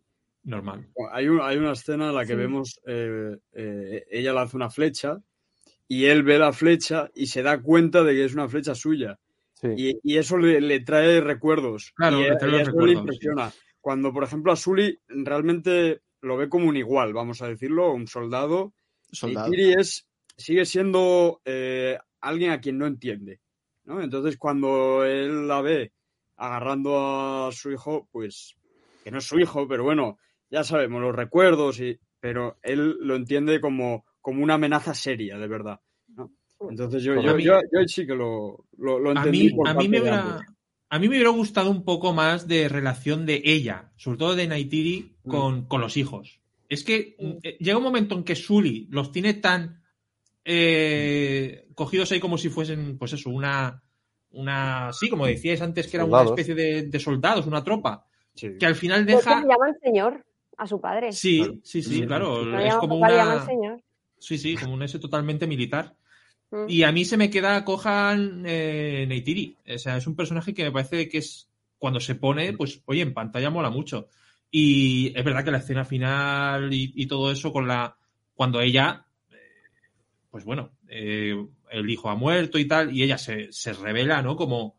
Como, voy, bueno, voy a acabar con todos. Bueno, eso es muy James Cameron. A mí esos pequeños detalles son los que me gustan en, en, en su cine. Pero sí, es que se me queda corta. Igual que, que Kiri, que también se me queda. Yo espero que en las siguientes películas sí que con- que cuenten un poco el tema de su madre y supongo que veremos a Sigourney Weaver eh, saliendo del, de- del cubo ese, ¿no? Ahí. Eh, ¿O qué? Re- resurrección. Desde luego, si se quieren, si, si se quieren Hombre. hacer lecturas religiosas, hay donde coger, ¿eh? Vamos a ver, a no Sí, ser que hay- haya la suerte de que tuviesen sus recuerdos grabados, pero si, si no ya la habrían re- recombinado como al, al coronel Quaritch. Yo creo que, que no la vamos a ver.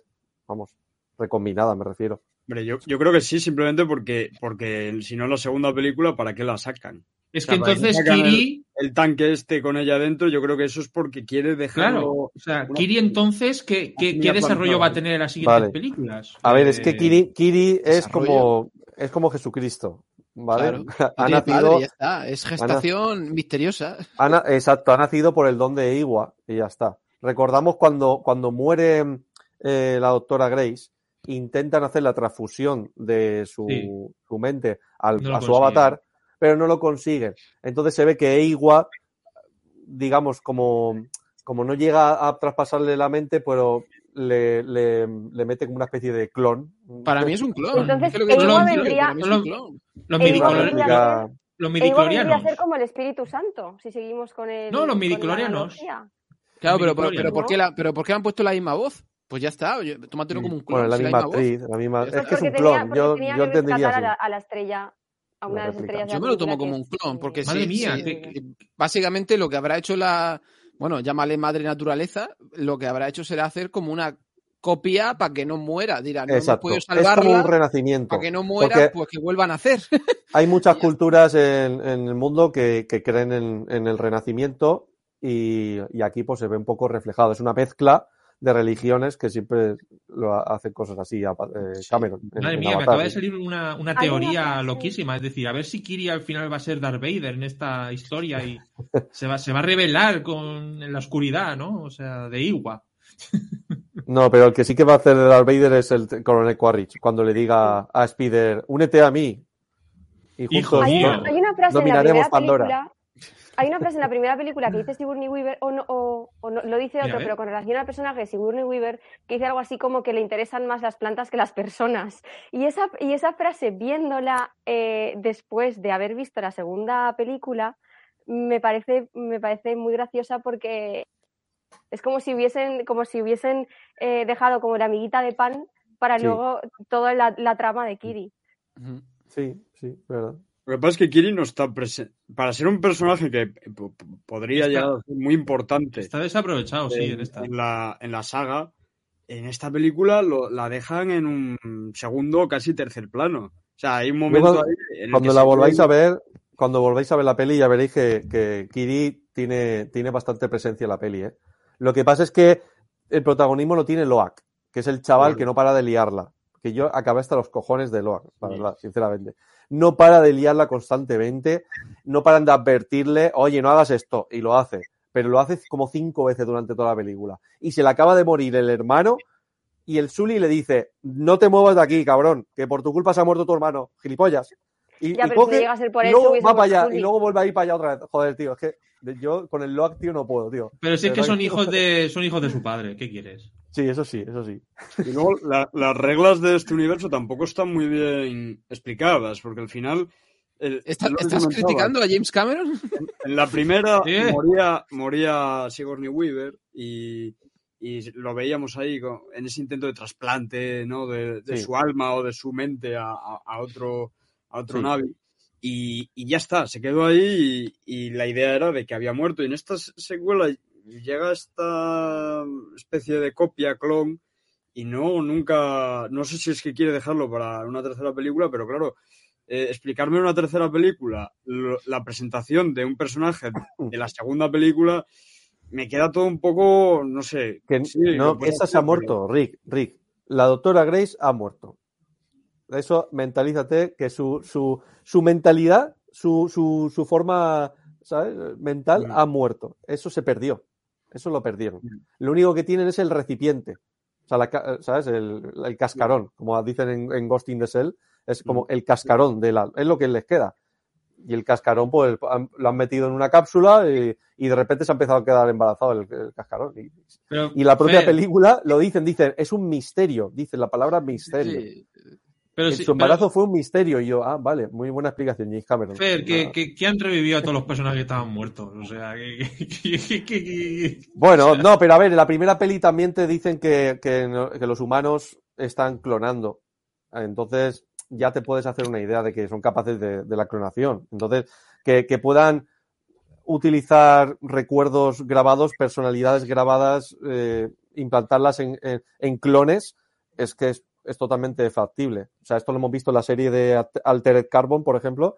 eh, tratan todo este tema 100% y está muy bien.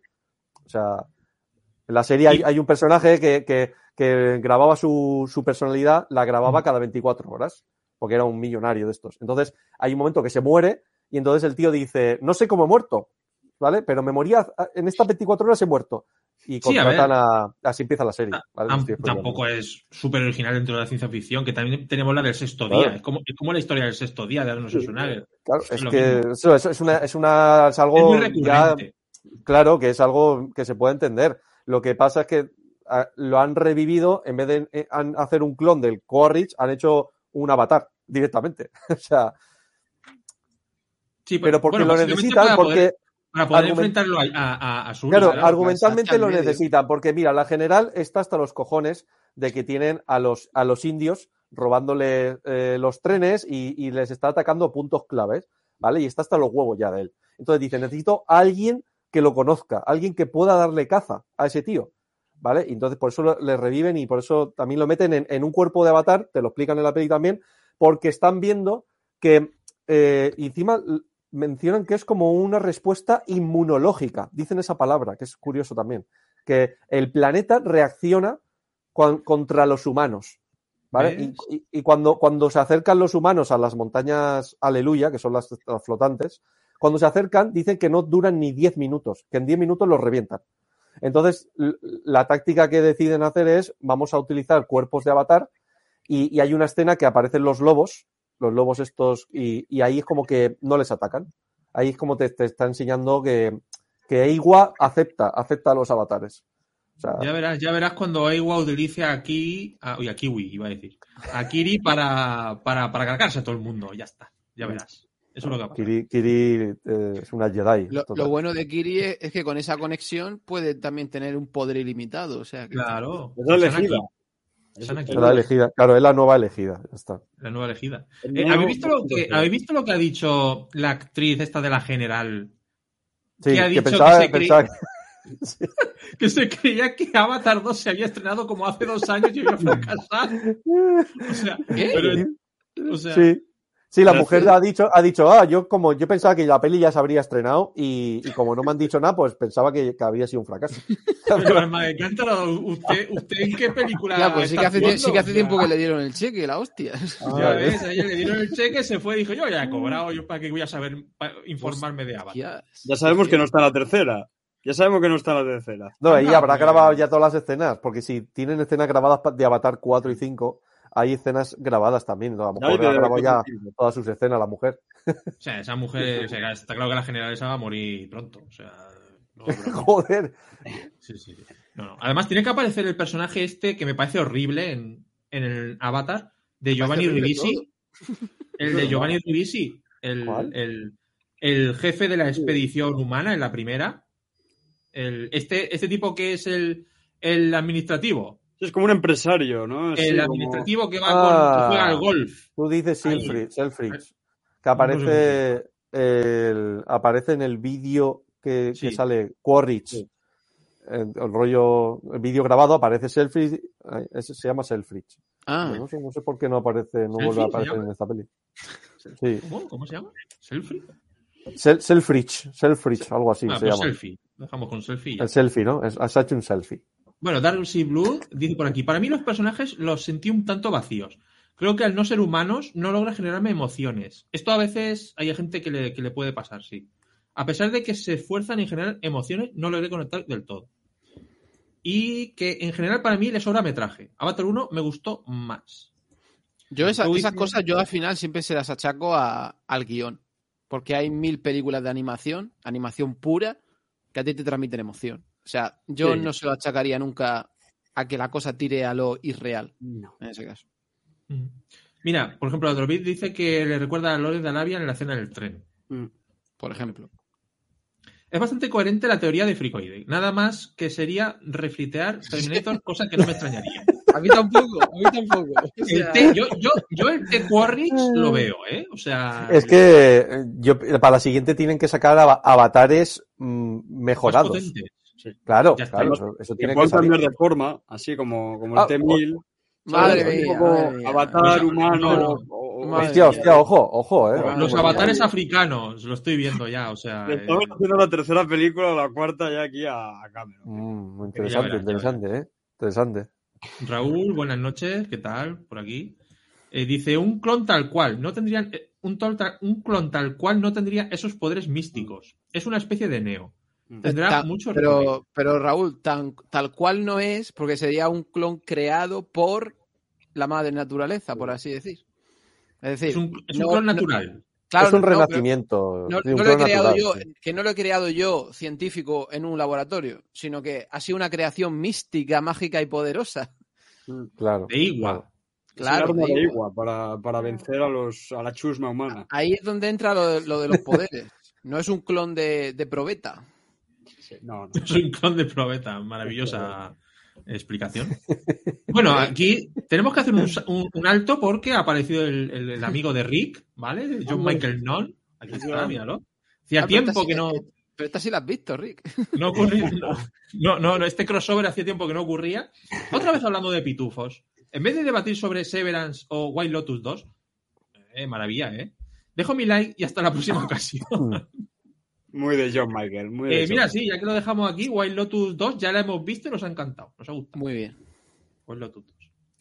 Eh, bueno, y se verá todos los días de la Se semana. verá top del año. Eh, Andreu Estoy ahora eh, viendo The Crown, o sea que imaginad lo, lo, lo atrasada que voy con las series. A tu ritmo. Pero The Crown, pero no la quinta, o sea, voy por la segunda todavía. Madre mía, todavía ni se han casado, ¿no? O A la sea, mía, ¿eh? este- estos dos, ¿no? Vale, Chicos, una cosa, yo tengo que ir despidiéndome, que ya me, me reclaman en casa. Perfectamente. muy bien. Perfecto. Entonces, Pues, pero muchas gracias por, por, esta, por este rato Gracias a ti. y, y eso. Hasta la próxima. Nada, muchas gracias a, a- a vale. ti por, por aceptar la invitación y ya sabes que aquí, cuando quieras venirte a hacer talks de cine, Ay, sí, sí, sí, por favor, yo, o sea, me, me ofrezco voluntaria. pues ya que te, para algo me tienen que servir mis listas de, de Letterboxd. te daremos toque, te daremos toque. Muy Venga, bien. Un saludo, Bueno, muchas gracias. Gracias. Bien. Adiós. Andreu Todolí también, que nos dice por aquí buenas. Y David Rodríguez, James Cameron lo hizo un mago. lo hizo un mago, o sea, ya está, ¿no? que bueno, ahora es cuando podríamos hablar de que la- en la batalla final eh, des- pues desaparecen los... Hostia. Estos del agua. O sea, Yo, claro, yo me he fijado más en, ese, en el segundo revisionado en esto, porque sí que es verdad. Pero ¿Dónde es que hay, hay un hay momento en la batalla que se están en- enfrentando con todos los submarinos que hay y todo eso, pero llega un punto en el como que empieza a anochecer y cuando, cuando se empieza a hundir el, el barco, cuando se empieza a hundir el barco grande, ¿vale? Ahí es como que empiezan a desaparecer los, los yo, mezcallines. yo ¿cómo creo que aquí hay un... O como diría Alejandro Calvo, los metrallina. Eh, Se fueron a cenar, ¿no? Se fueron a cenar. Sí, es- no sé, es como que lo dan, lo dan ya por vencidos, Es ¿sabes? un Como que no, les, han, es- les, está- les han hundido y, y ya les dan por vencidos. No sé, Aunque, se es un van. aunque- corte, aunque- aunque es verdad que como justificar, creo que hay una frase que Sully dice, hace así con el puño en alto, que están todos detrás y dice, no, yo voy solo. Pero, aparte de eso, No, pero luego atacan después todos. Cuando aparece claro. Payacán, claro, claro. cuando aparece Payacán, no Sí, exacto, exacto. Claro. Cuando aparece Payacán, ahí se, se- van ah, todos allá. del barco, vale, vale, vale. Pero ver, hay es muchas, que- es que hay muchas escenas, hay muchos personajes y muchas escenas. Ves a la ballena, ves a los de los submarinos. Ya te O sea, que tú ¿no? que la has visto dos veces, literalmente no sabes dónde está el corte de que se van. No, no, no, no te das cuenta. No te das cuenta porque hay un momento en el que se está hundiendo el barco y al mismo tiempo Payacán se enfrenta a, a un barquito que está muy guapa esa escena. La verdad es que está guapísima. que, que, que dice el biólogo, dice, ¿ahora quiénes son los, los que están cazados? Sí, ¿Ahora quién, quién es el que caza? Está guay. Pero en- a partir de ese momento empiezan a enfocarse en cómo se está hundiendo el barco, ves a los humanos ahogándose y huyendo y tal, y es como que te, te desvía tu atención y ya no te das cuenta de que los otros han desaparecido, ¿sabes? Ahí, Es que te, digo una cosa, ojo, bueno, eso, al final no nos vamos a meter con eso realmente porque al final es un corte de montaje clarísimo. O sea, está claro que ha, ha quitado metraje y pues ha dicho, pues quito a esta gente. Queda mal, queda mal, eh, sí, porque al final eh, la trama va de que tienen que rescatar a la hija también. O sea, no solo a los hijos de, de Sully, también tienen que rescatar a la hija de, del, del- bueno, la, el Halle Berry, ¿no? la Halle Berry de, de los tíos del agua. Y, Sí. ostras, queda un poco mal que de, repente pues desaparezca y digan, ya está, pues se queda ahí nuestra hija intentando salvar a los demás, ¿no? De que se ahoguen. Esto yo creo que es porque tampoco James Cameron creo que va- tenga mucho interés en desarrollar a, a esta tribu del agua. O sea, yo creo que han sido, por así decirlo, el capítulo de... Este, han servido su propósito para este capítulo y en la tercera película estarán un poquito al principio para despedirlos y luego ya a otro lado, a otro lugar. Ya está. No, no, me, no me parece que, que le vaya a dar un peso específico a ninguno de estos personajes. Quizás a la chica, Halle Berry, ¿no? Porque bueno, pues.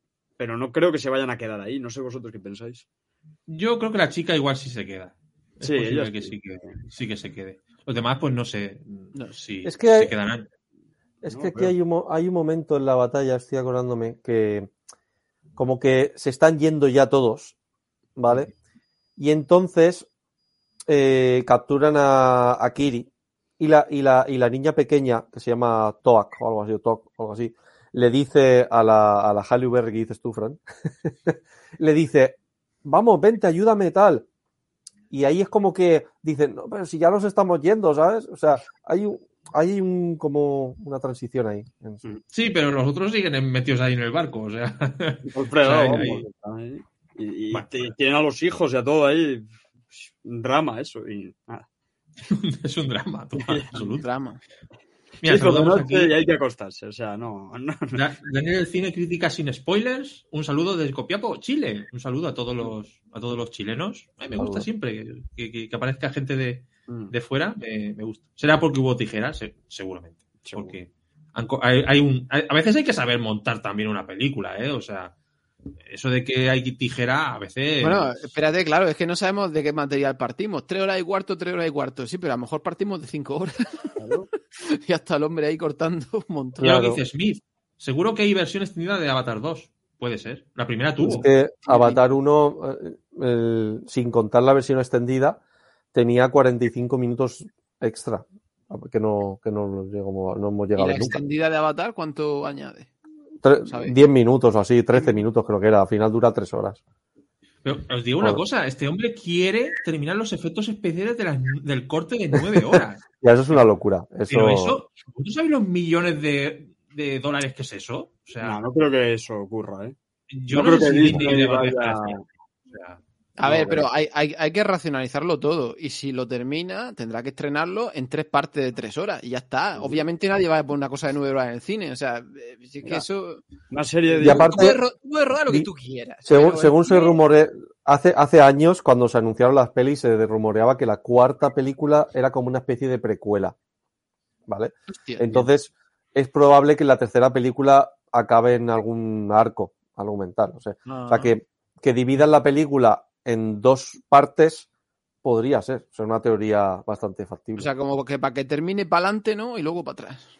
o, o sea que vamos a estar dos años, o sea, cuatro años con una película intermedia precuela esperando cuatro A ver, años. si- o sea, que si quieren, la- la- claro. la- las otras dos partes de la tercera película. es que o si sea, quieren sacar rentabilidad de, todo esto, a lo 2045, mejor sí que las partes, no sé, pero no, no la, esto no lo estamos inventando, o sea, vale, ¿no?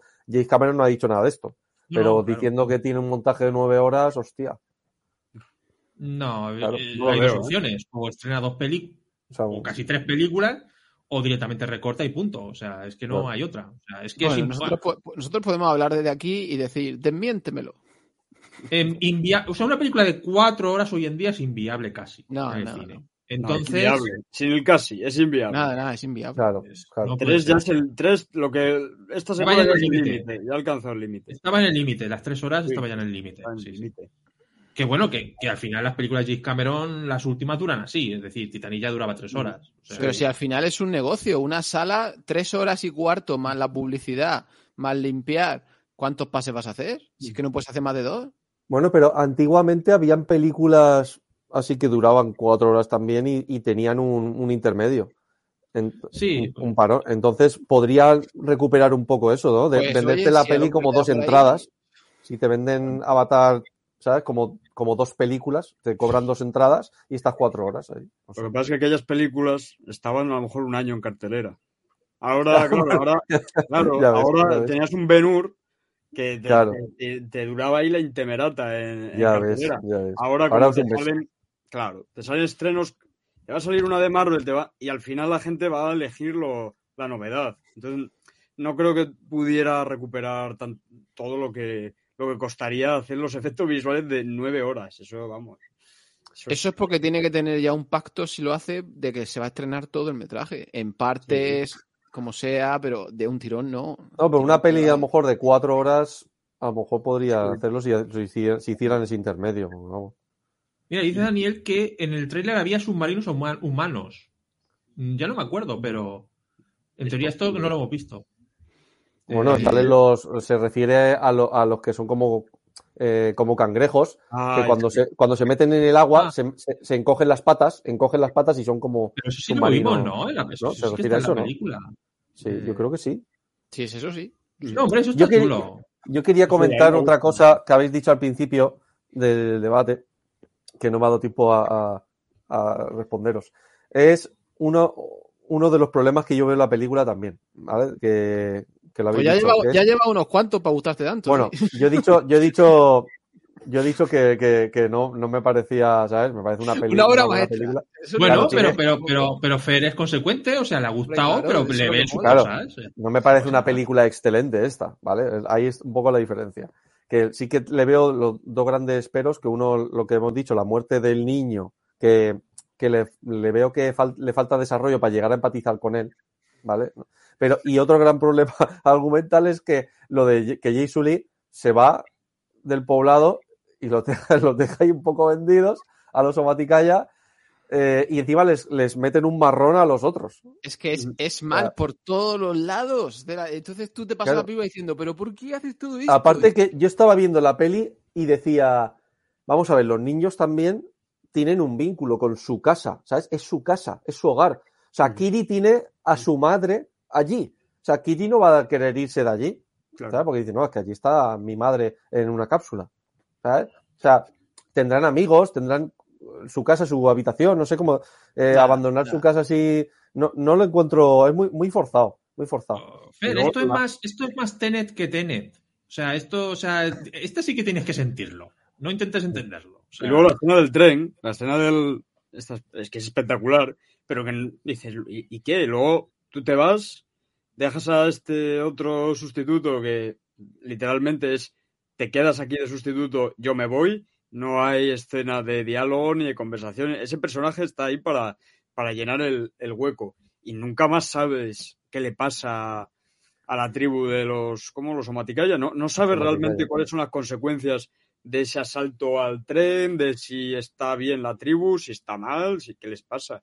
Está como incomunicado, ¿vale? Yo estoy Es aquí un- en, en es el mar poco- y estoy en marinador y a mí dejadme en paz.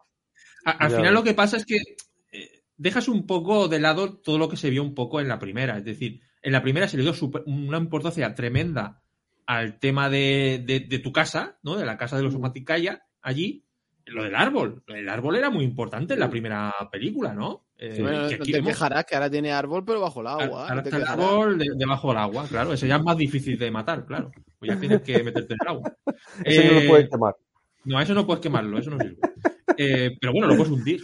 Eh, bueno, al, al final, eh, estos árboles, pues oye, eran muy importantes en la película. Entonces, eh, es como que ya no importa demasiado todo aquello que veíamos en la primera, y toda esa importancia de van a venir a destruirnos, tenemos que eh, Sully decía tenemos que escapar y ellos no querían escapar, no querían escapar, no se querían ir de allí. Y ahora ellos es como que, pues yo me voy tranquilamente, no pasa nada, oye, pues voy a, a que le toquen los cojones a otro. Eh, esos son a veces los problemillas de, de la historia que te cuesta un poquito de, de creerte, ¿no? Y al La final, importancia que él, tenía la primera. él dándose cuenta de que no tiene que huir. O sea, toda esta película ha sido para que se dé cuenta de que ir- irse a otro lado a llevarse la guerra, que no es una buena idea. Es mala Tremendo, solución. es que sí. si lo piensas es tremendo. Es, El, es- el- el plan hay que, hay que. Es verdad que Sully, como humano, tampoco tenía muchas luces. No, no era el tipo más brillante, no era un lumbrera, No. se podría decir. No. No. O sea, porque- no. o sea, el tío intentaba escapar en la primera película y su, su, su gente para escapar era por la Es Weaver, que, que, es doctora, joder, y una, una tía del helicóptero, la Michelle Rodríguez, esta que era la del helicóptero, que, pues bueno, pues, ahí estaba ya con su helicóptero enfrentándose a los, las supernaves gigantes, ¿no? Que le pasó por lo que tenía que pasarle, que se la cargaron. Yo es que le voy dando, le he dado muchas vueltas, ¿vale? Intentando justificar. Y, en el segundo visionado también estuve atento a ver, a ver qué excusa dice, claro, para. Y, no, tío, es que no, no hay por dónde cogerlo, tío. El, que decida irse y abandonar a los Somaticaya. Es que no, no hay por dónde. Si se hubieran ido todos, ¿sabes? Dice, no, voy a hablar con la y voy a decirle, mira, tenemos Claro, que pero- irnos, o, o me voy yo solo, o nos vamos todos porque me están buscando a mí. ¿Sabes? Claro, pero eso no, no era lo que quería contar él. A mí me Entonces, encanta, a mí lo que me encanta es cuando llega a los otros y ese puto compromiso de, bueno, estoy aquí porque me Sí, buscan tío, y con marrón, con marrón. O sea, y tú dices, No, yo la "Pero, única, la única es, es- es- favor". La- lo a, a único mí que me se me gusta- ocurre a mí, A, a mí, a, a mí, Fer, me gusta mucho el- el- el- la mirada que le echa el jefe de la tribu a la, a la jefa de la tribu. ¿Sabes? Como, como diciendo. Y yo, ¿y ahora qué, qué decido yo? ¿Le digo que sí o- y la, y la otra? Con una cara de. mm, No. La ahí las, expres- expresiones faciales están bien cogidas de los actores, Sí. ¿eh? Algunas está muy están muy bien, sí. Que por cierto es Kate Winslet. Kate, Kate Winslet. Sí, claro. Eh, la- no lo sabía, ¿eh? Eh, Yo tampoco, no, no, no había caído, ¿no? Viendo la película. Yo sabía que estaba en la película, pero no sabía quién es. Hostia, si tiene hasta el lunar ese ahí. No, yo, yo al final, cuando me dijo Chris al final de la película, eh, está, está este, está el otro, ahí yo, Kate Winslet, ¿dónde está Kate Winslet? Entonces yo caí en que era esa. Porque yo digo, a mí me parece que es esa. Claro, Yo lo único, a mí, lo, a mí argumentalmente lo único que se me ocurre es que Jay Sully vaya un poco sin rumbo hacia, hacia esa zona y, y, digamos, vaya buscando una zona libre para, para vivir, ¿sabes? Sin- Sin enmarronar a nadie y entonces se cruce con los que viven allí y le digan, oye, este territorio ya está cogido, ¿sabes? Eso. Y, es como que estén como obligados o forzados a, a aprender a convivir. De, digamos, porque, porque ya estoy allí, ¿sabes? Pero el, el tío no, el tío llega allí, allí pidiéndoles auxilio. O sea, Mm. pidiéndoles auxilio y, y que sí, yo voy a traeros la guerra. ¿sabes? Van a O sea, venir a buscarme, a matarme, ¿sabes? Claro, es que dices, pero a ver, gilipollas, o sea, ¿qué estás haciendo, tío? O sea, es que yo ya te comparto le doy difícil, vueltas y no, y no me, no me encaja Fer, eso, tío. tío, o sea, no he Y- tenido y- tiempo. Y no le basta con eso y llama a un helicóptero de los humanos También. para, Claro. para que venga a la isla a ayudar A descubrirle. y Sí, que sí, sí, es que- es que- es que- sí, sí, sí. exactamente dónde están. Y Sí, sí, está. para, para revelar su posición total. O sea, es Por que, si es había que- algunas dudas de a dónde me he ido. Aquí. Pero, pero que ¿qué quieres? un Si- mapa es que- y un punto. Estoy aquí.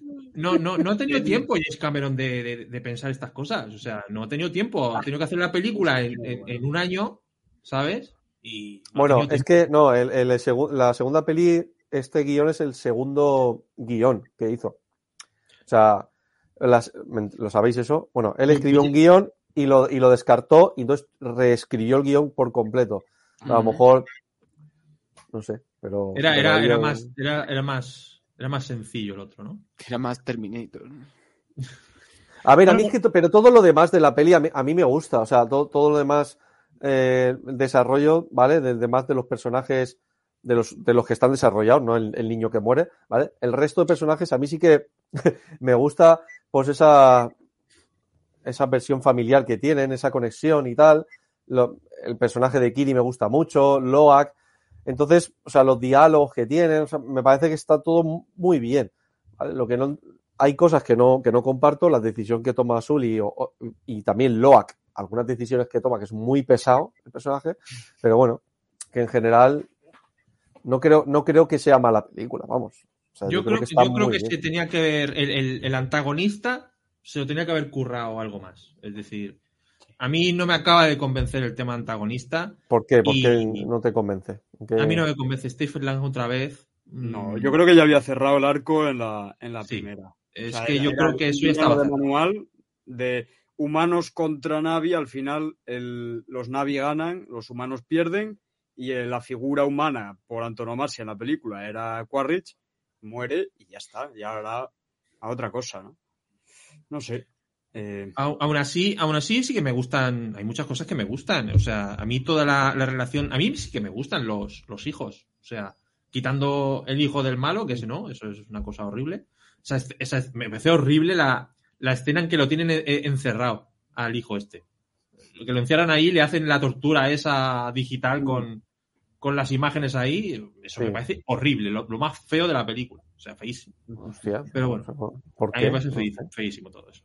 Eh, pero aún así, a mí todos los demás, el tema eh, Kiri, los dos hermanos, el, la- el- el- el pequeñito también mola. A mí sí me gusta esa relación. A mí esa, esa, yo creo que sí que ha sabido crear ahí una, un vínculo interesante.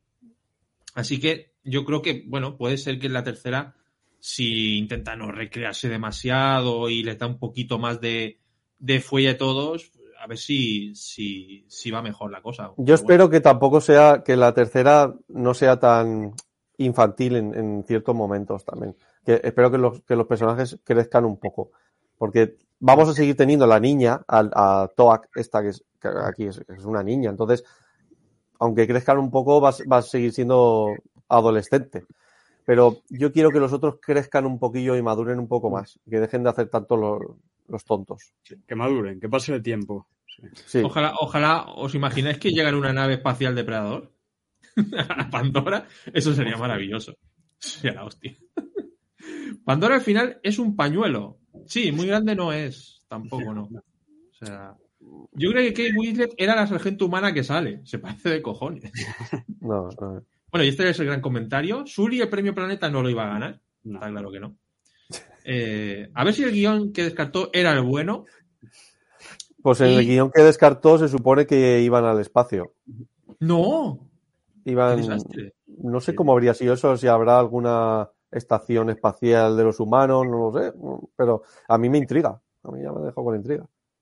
No sé, vamos a ver si consigue sorprender, sorprender. Eso es lo más difícil que veo yo en las próximas películas, que no- realmente nos sorprenda con, con cosas que no, no sé.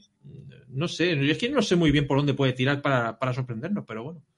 A mí una de las cosas que más me sorprendió, perdona que te corte, Fran, Sí, sí.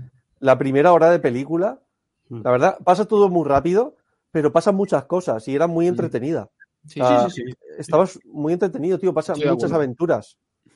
Sí, sí, no, no, O sea- a ver si. Ya digo, si a mí la película no, no, me, no me aburrió casi, ¿eh? O sea, realmente dije, hostia, tres horas y pico, pues tampoco se me ha hecho muy pesada. Quizás el, el- el- la parte más, más pesada seguramente sea el tema de, de la ballena, esta payacán y Claro, y el es que tío dura. poco- Es que Yo dura cuando- como 35 40 minutos, ¿eh? Claro, O sea, yo cuando veo la primera hora, yo pensaba, hostia, James Cameron aquí se está sacando la chorra. O sea, como, o sea, súper dinámico todo, tal. Sí que a, a nivel de información como espectador es, es muy apabullante, ¿no?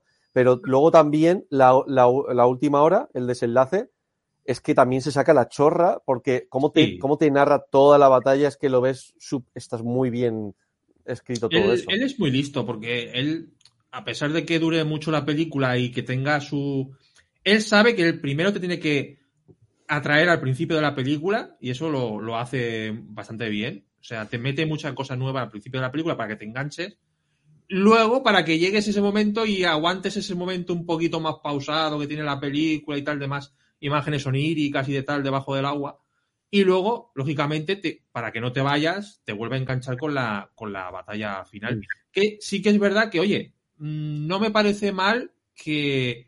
Porque yo, yo creo que todo el mundo esperábamos una mega batalla gigantesca ahí de un montón otra vez de avatars y de, y de humanos. Y no, no, la cambia. Hace algo un poquito más de, sobre, de supervivencia, digamos. ¿vale? Y bueno, bien, me parece bien que no haga lo mismo. Eh, sí, Smith dice eso, claro, que a nivel visual es impresionante, pero es verdad que a nivel narrativo pues tiene sus fallos. Es que yo os, os diría una cosa. Eh, a, a la gente que a lo mejor se le haga muy larga la película, ¿no creéis que serían capaces, vosotros seríais capaces en plan de poneros la última hora de película un día casi que tal? Voy a ponerme la última hora porque, o sea, Sí, por lo claro. entretenida que es y, ¿sabes? Bueno, de hecho, de hecho, Creed, para refrescar un poco, se puso los últimos 45 minutos, que es básicamente la batalla, o sea, De la A primera. ver, Pues la mira, primera. O sea, claro, claro. ¿ves? Pues Mm. algo así es lo que yo me refería. Es la mejor parte. Bueno, la parte También hay, otra, que- también hay otra opción, Fer, y es que hagas tu cat de la 2 y, Sí, Hostia. alguien la hará, ¿eh? y ganaría mucho la cosa. Yo, bueno, yo le Fer, quitaba, tú- tú yo le quitaría, yo le quitaría entre media hora y una hora de película, le quitaba tranquilamente. Sí, Eh, hay un sí. intermedio ahí en la zona Sí. después del primer acto de la presentación y, y- y hasta que llega al final, ahí hay una zona ahí, un Sí. valle que ahí se Sí. puede cortar, ahí se puede meter más tijera que Total. Eduardo Manos Tijeras, sí. que, Sí, yo, que yo entiendo que la gente, pues son tres horas visualmente muy potentes y la gente quiere ver esas imágenes en 3D o como sea. Pero claro, luego vas a llegar a casa y esto, pues si quieres verlo, pues igual ya se te hace más pesadito. Mm, yo creo que es una película que si tú realmente, objetivamente, ves lo que te cuenta, pues hombre, tres horas y cuarto quizás es demasiado. Entonces yo creo que esta película en dos horas y media fácil te cuenta tranquilamente lo que es. Sí, tranquilamente. Sí. Eh, aquí dice, a mí, a mí que Sully sea tan egoísta de refugiarse en ese poblado sabiendo que podía llevar la guerra allí, solo por proteger a su familia, me gustó porque da una arista a un personaje bastante blanco. O sea, una arista de un hijo de su madre, ¿no? O sea, Yo, yo es que creo que lo hace sin querer. Yo creo que ni se da cuenta de que, de que está liando la pardísima. Yo creo que él cree que lo está haciendo bien. Y todo el mundo Yo también, es que ese "No, es no, ese es el problema. Pegando". Ese es el problema. Yo creo que, que es que es totalmente lo que dice Rick. Entonces no le llego a ver la arista. Porque es que digo, eres un desgraciado, vas a traer la desgracia. Y es que, es que como personaje vales menos 5. O sea, no, no. Ahora, otra cosa es que tuviera una intención doble o triple o se convirtiera en una. en otra. Pero yo no veo eso. No, no, no le veo el doble fondo a este personaje. Oye, la escena del brazo amputado también tiene su cosa, ¿eh? Está, está curiosa, no me esperaba yo ver en esta película un brazo por ahí saltando. Pero bueno, bien. bien. Pe- Pero Ah, ves, sí, sí, bien, ¿Ves, en, qué, en, qué, en qué espectro se mueve la película? Va de las matemáticas de la ballena a un brazo saltando por ahí. O sea, quiero decir, eh, es todo el espectro Cameron. O sea, es, es desde el azucarillo. Ese, ese, ese momento debajo del agua, ¿no? Con las sombras de, del, del chico dándole la aleta, ¿no? A, a, a Payacán, ¿no? Sí. Ese momento. Momento bonito, tierno, ¿eh? Tierno sí. y bonito, ¿no? Ese momento donde hubiera llegado un tiburón y se lo come al Navi, ¿sabes? Eso hubiera sido maravilloso. Gente llorando. Eh, Michael Myers, interesante. Eh, buenos saludos, aún con los fallos que tiene, prefiero más de estas películas que las tonterías que hace Disney. Que hagan más de este tipo de cine y gracias a Dios sin tanto humor. Mira, punto a favor. Tantos niños que aparecen en películas pedorros y pesados, Mm. yo, vale, sí, es verdad. Y está el hijo del, del, del T-Query. Pero si tú quieres al hijo del T-Query, eh, a mí me gustan todos. A mí, por lo menos, son inteligentes, coño. O sea, más, más que el padre, seguro.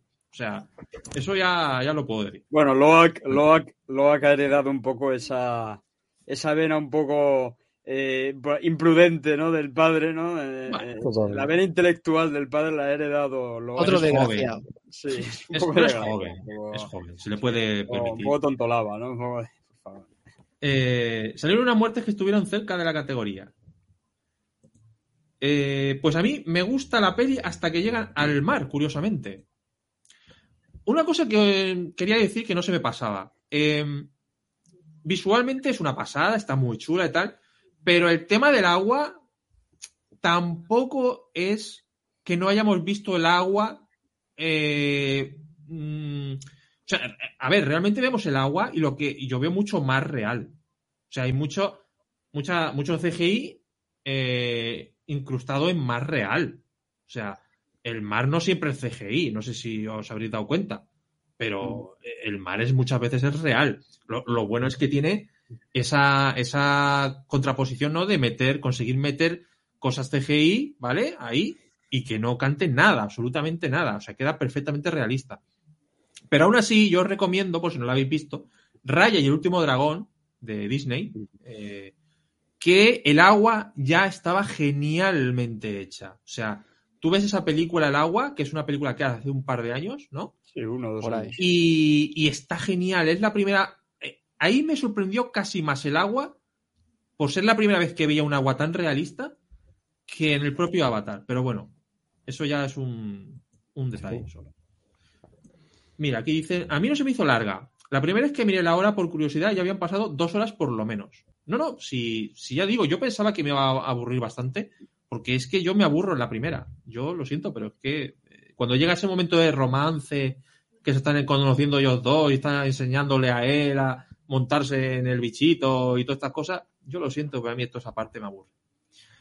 Eh, mira, Paula Dávila, me encantó a nivel visual, aunque algunas escenas se veían raras y parecía como un videojuego. Mira, una cosa que os voy a preguntar, esto también.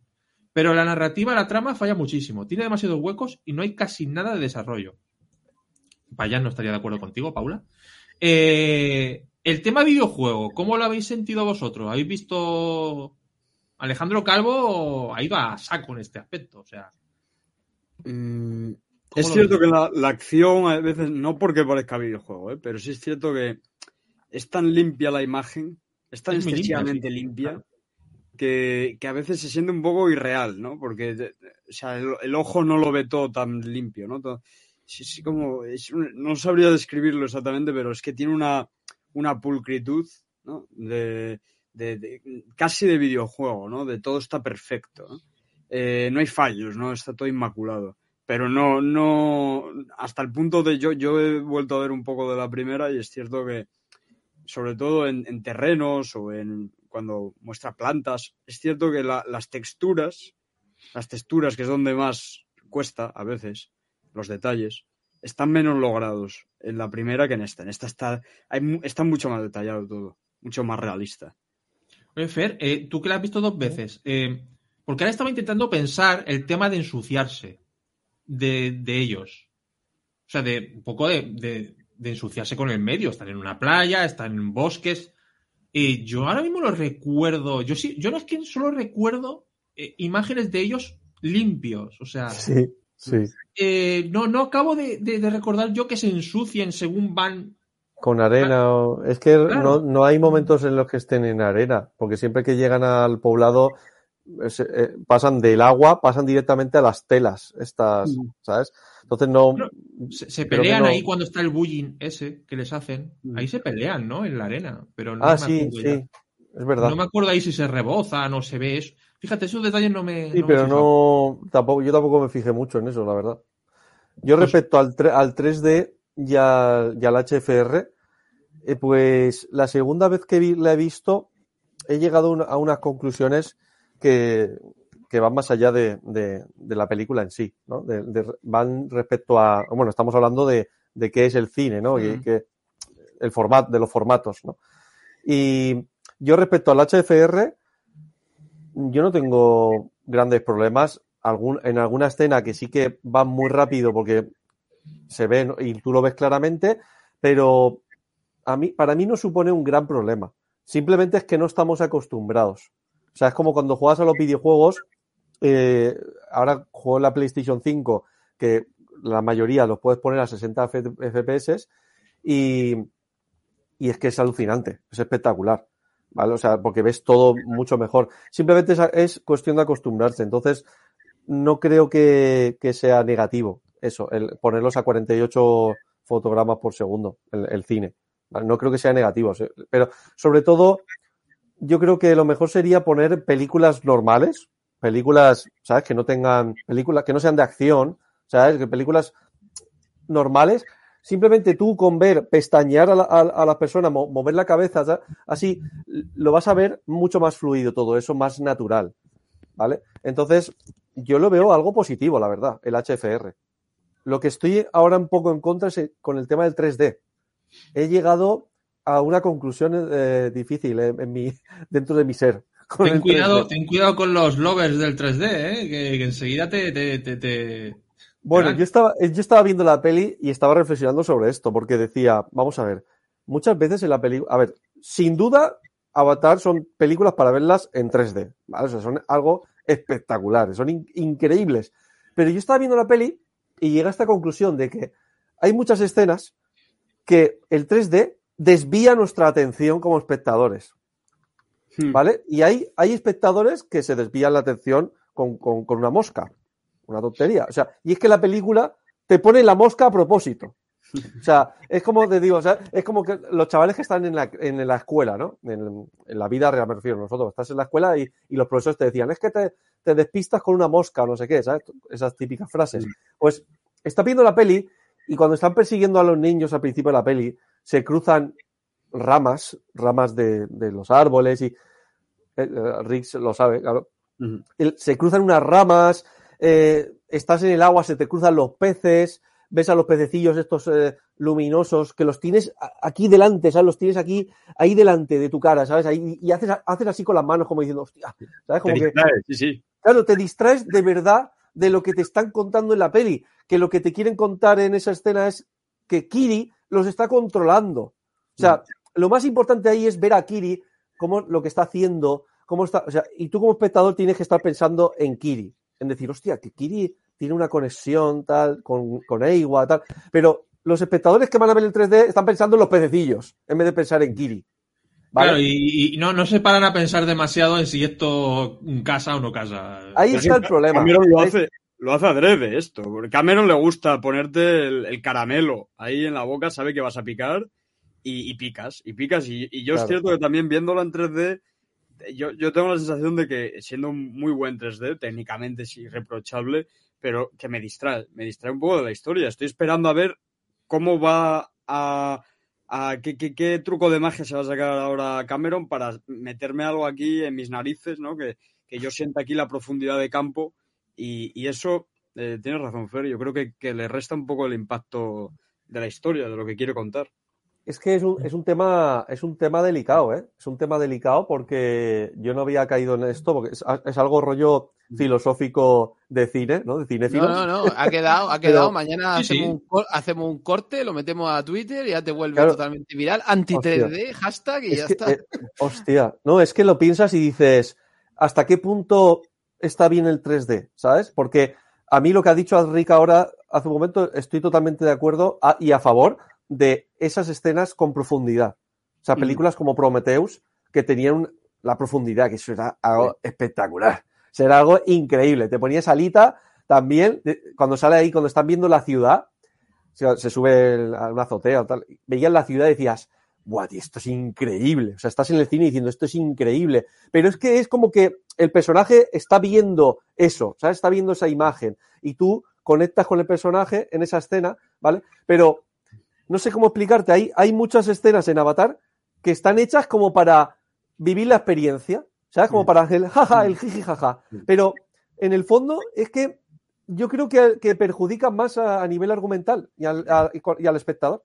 O sea, Sí, que te meten, muchas- es te descarado. meten muchas cositas en la, en- en- delante de la cara, vamos. Delante de la cámara, o sea, delante de la cámara, ahí te lanza cosas, Cameron, ahí, toma, toma. Y claro, al final. Toma, pues, toma un Navi. toma un Navi, toma, ¿sabes? Toma un bicharraco, toma una Payacán.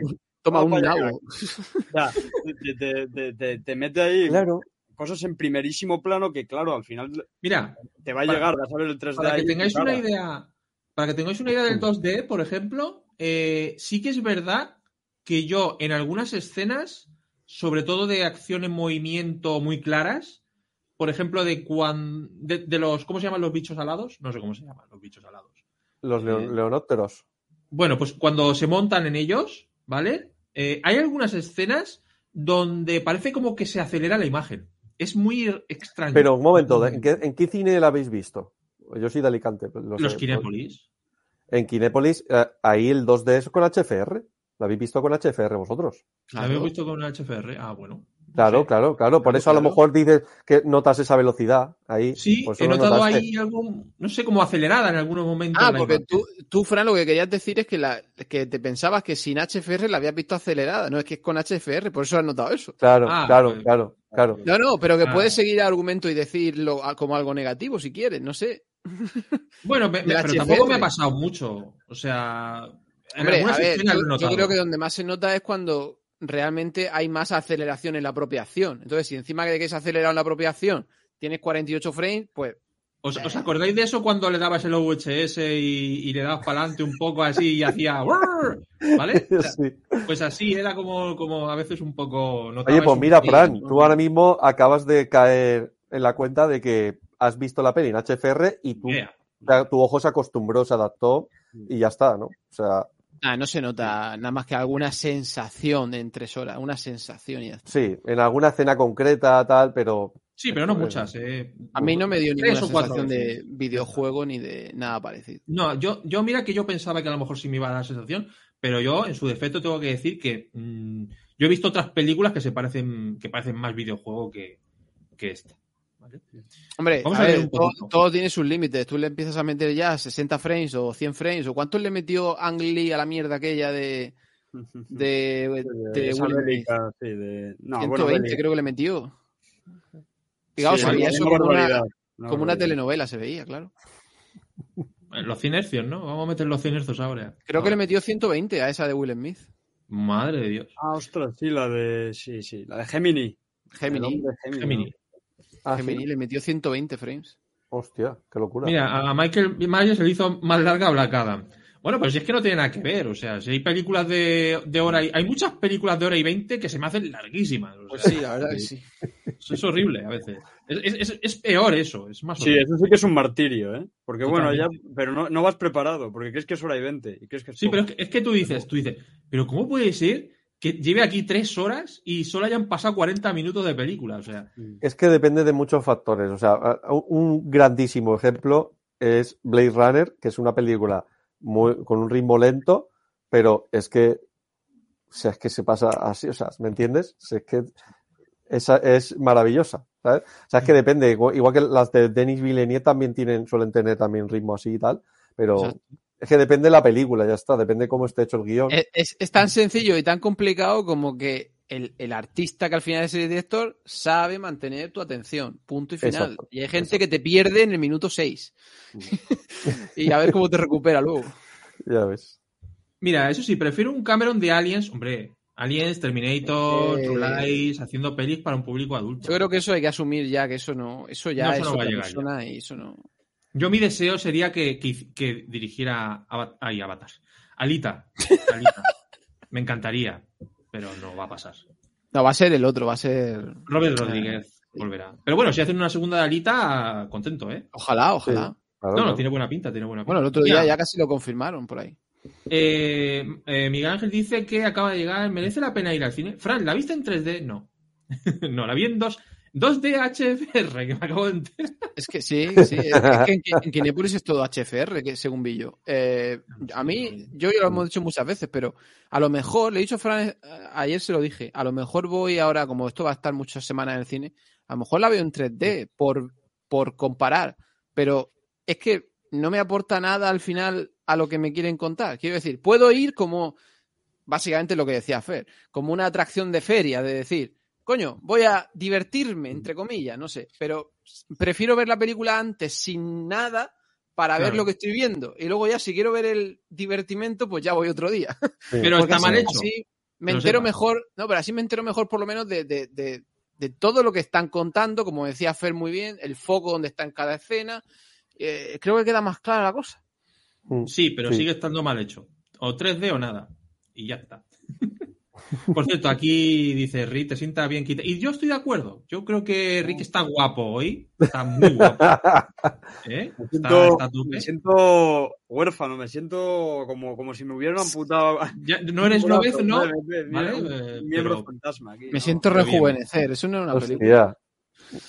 Yo llevo muchos años con barba y también, o sea, no, ent- no entiendo cómo has podido, cómo podrías quitarte. No, Dice no he por aquí querido, no he que-. Pues imagínate el, obligado. 6, el 6D ya. O sea, el, el 6D ya, Fer, vas a notar cosas debajo de, del asiento, ¿sabes? Bueno, Eso es como el 4DX ese, ¿no? Vas a notar ahí, tú dices, a ver si se me va a meter algo por donde no debe meterse, pero bueno. Hay que ir en, en chubasqueros de las que. Eh, hay un momento al principio que casi te da una rama en la cara y otro cuando casi te quitan un ojo con un arpón. Bueno, no hemos hablado de los, de los, de los cazadores de, de ballenas. Yo, sinceramente, es otra parte que no me gusta demasiado. Es el momento ecológico o, bueno, un poco más de concienciación. que Pero lo que pasa es que los bien. actores son, los actores son raros. Son muy cómicos.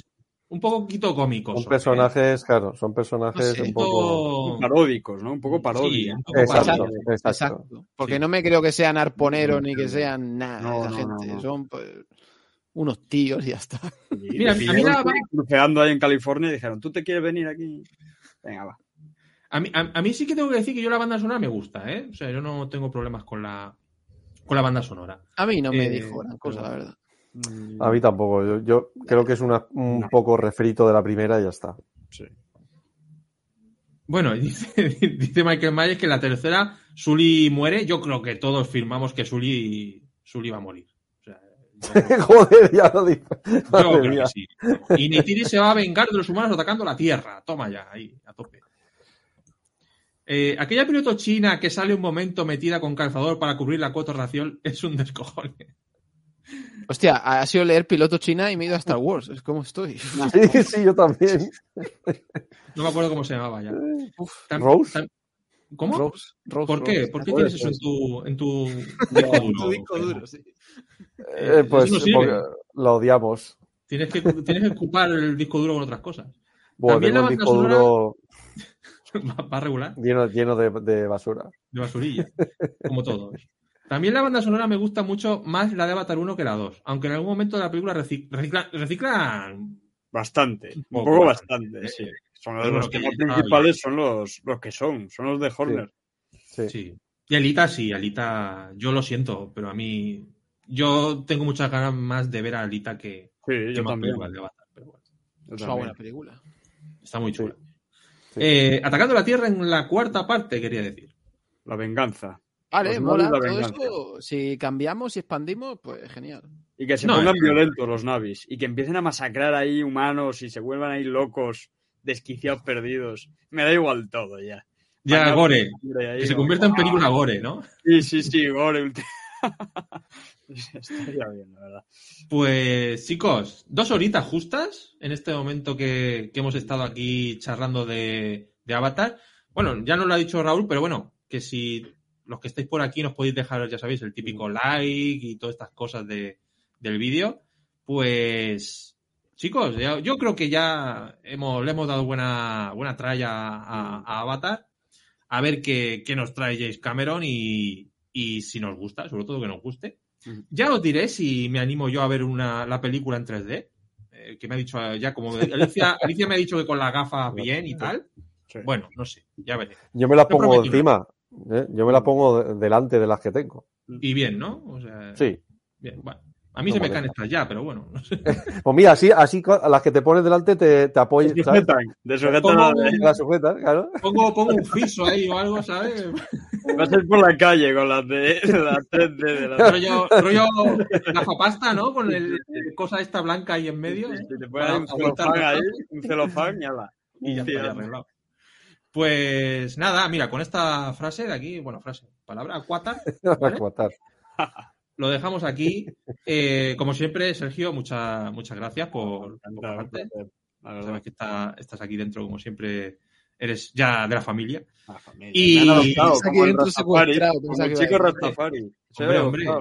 Totalmente. Y ahora con tu nuevo look, que vamos, es que te has quitado ahí y pareces, pareces uno de los Navi, pareces el hijo de Sully, ¿sabes? O sea, uno de los jovencitos. Voy a ir al casting, voy a ir al casting para guardar. Y Fer, eh, encantado de que, de que estés, o sea, siempre nos lo pasamos bien contigo, o sea, que... Un placer, un placer estar por aquí, la verdad. Y a ver si quedamos, que estamos en Alicante, o sea, Sí, que también, también. también. quieras, nos, Nos nos tomamos echamos una algo. cervecita. Sí, sí, sí. Bueno, y, y visita su canal, por supuesto, Ciberfricoide, el blog de, de Rick, Universo Lumière también. O sea que lo dejamos abajo en la descripción para que, para que os paséis, ¿vale? Eh, bueno, sí, mira, Michael Myers dice lo de James Horner, que fue, la verdad es que muy buenas bandas sonoras. nos trajo. Eh, pues nada, muchas gracias a la gente del chat también por, por aguantarnos, ¿eh?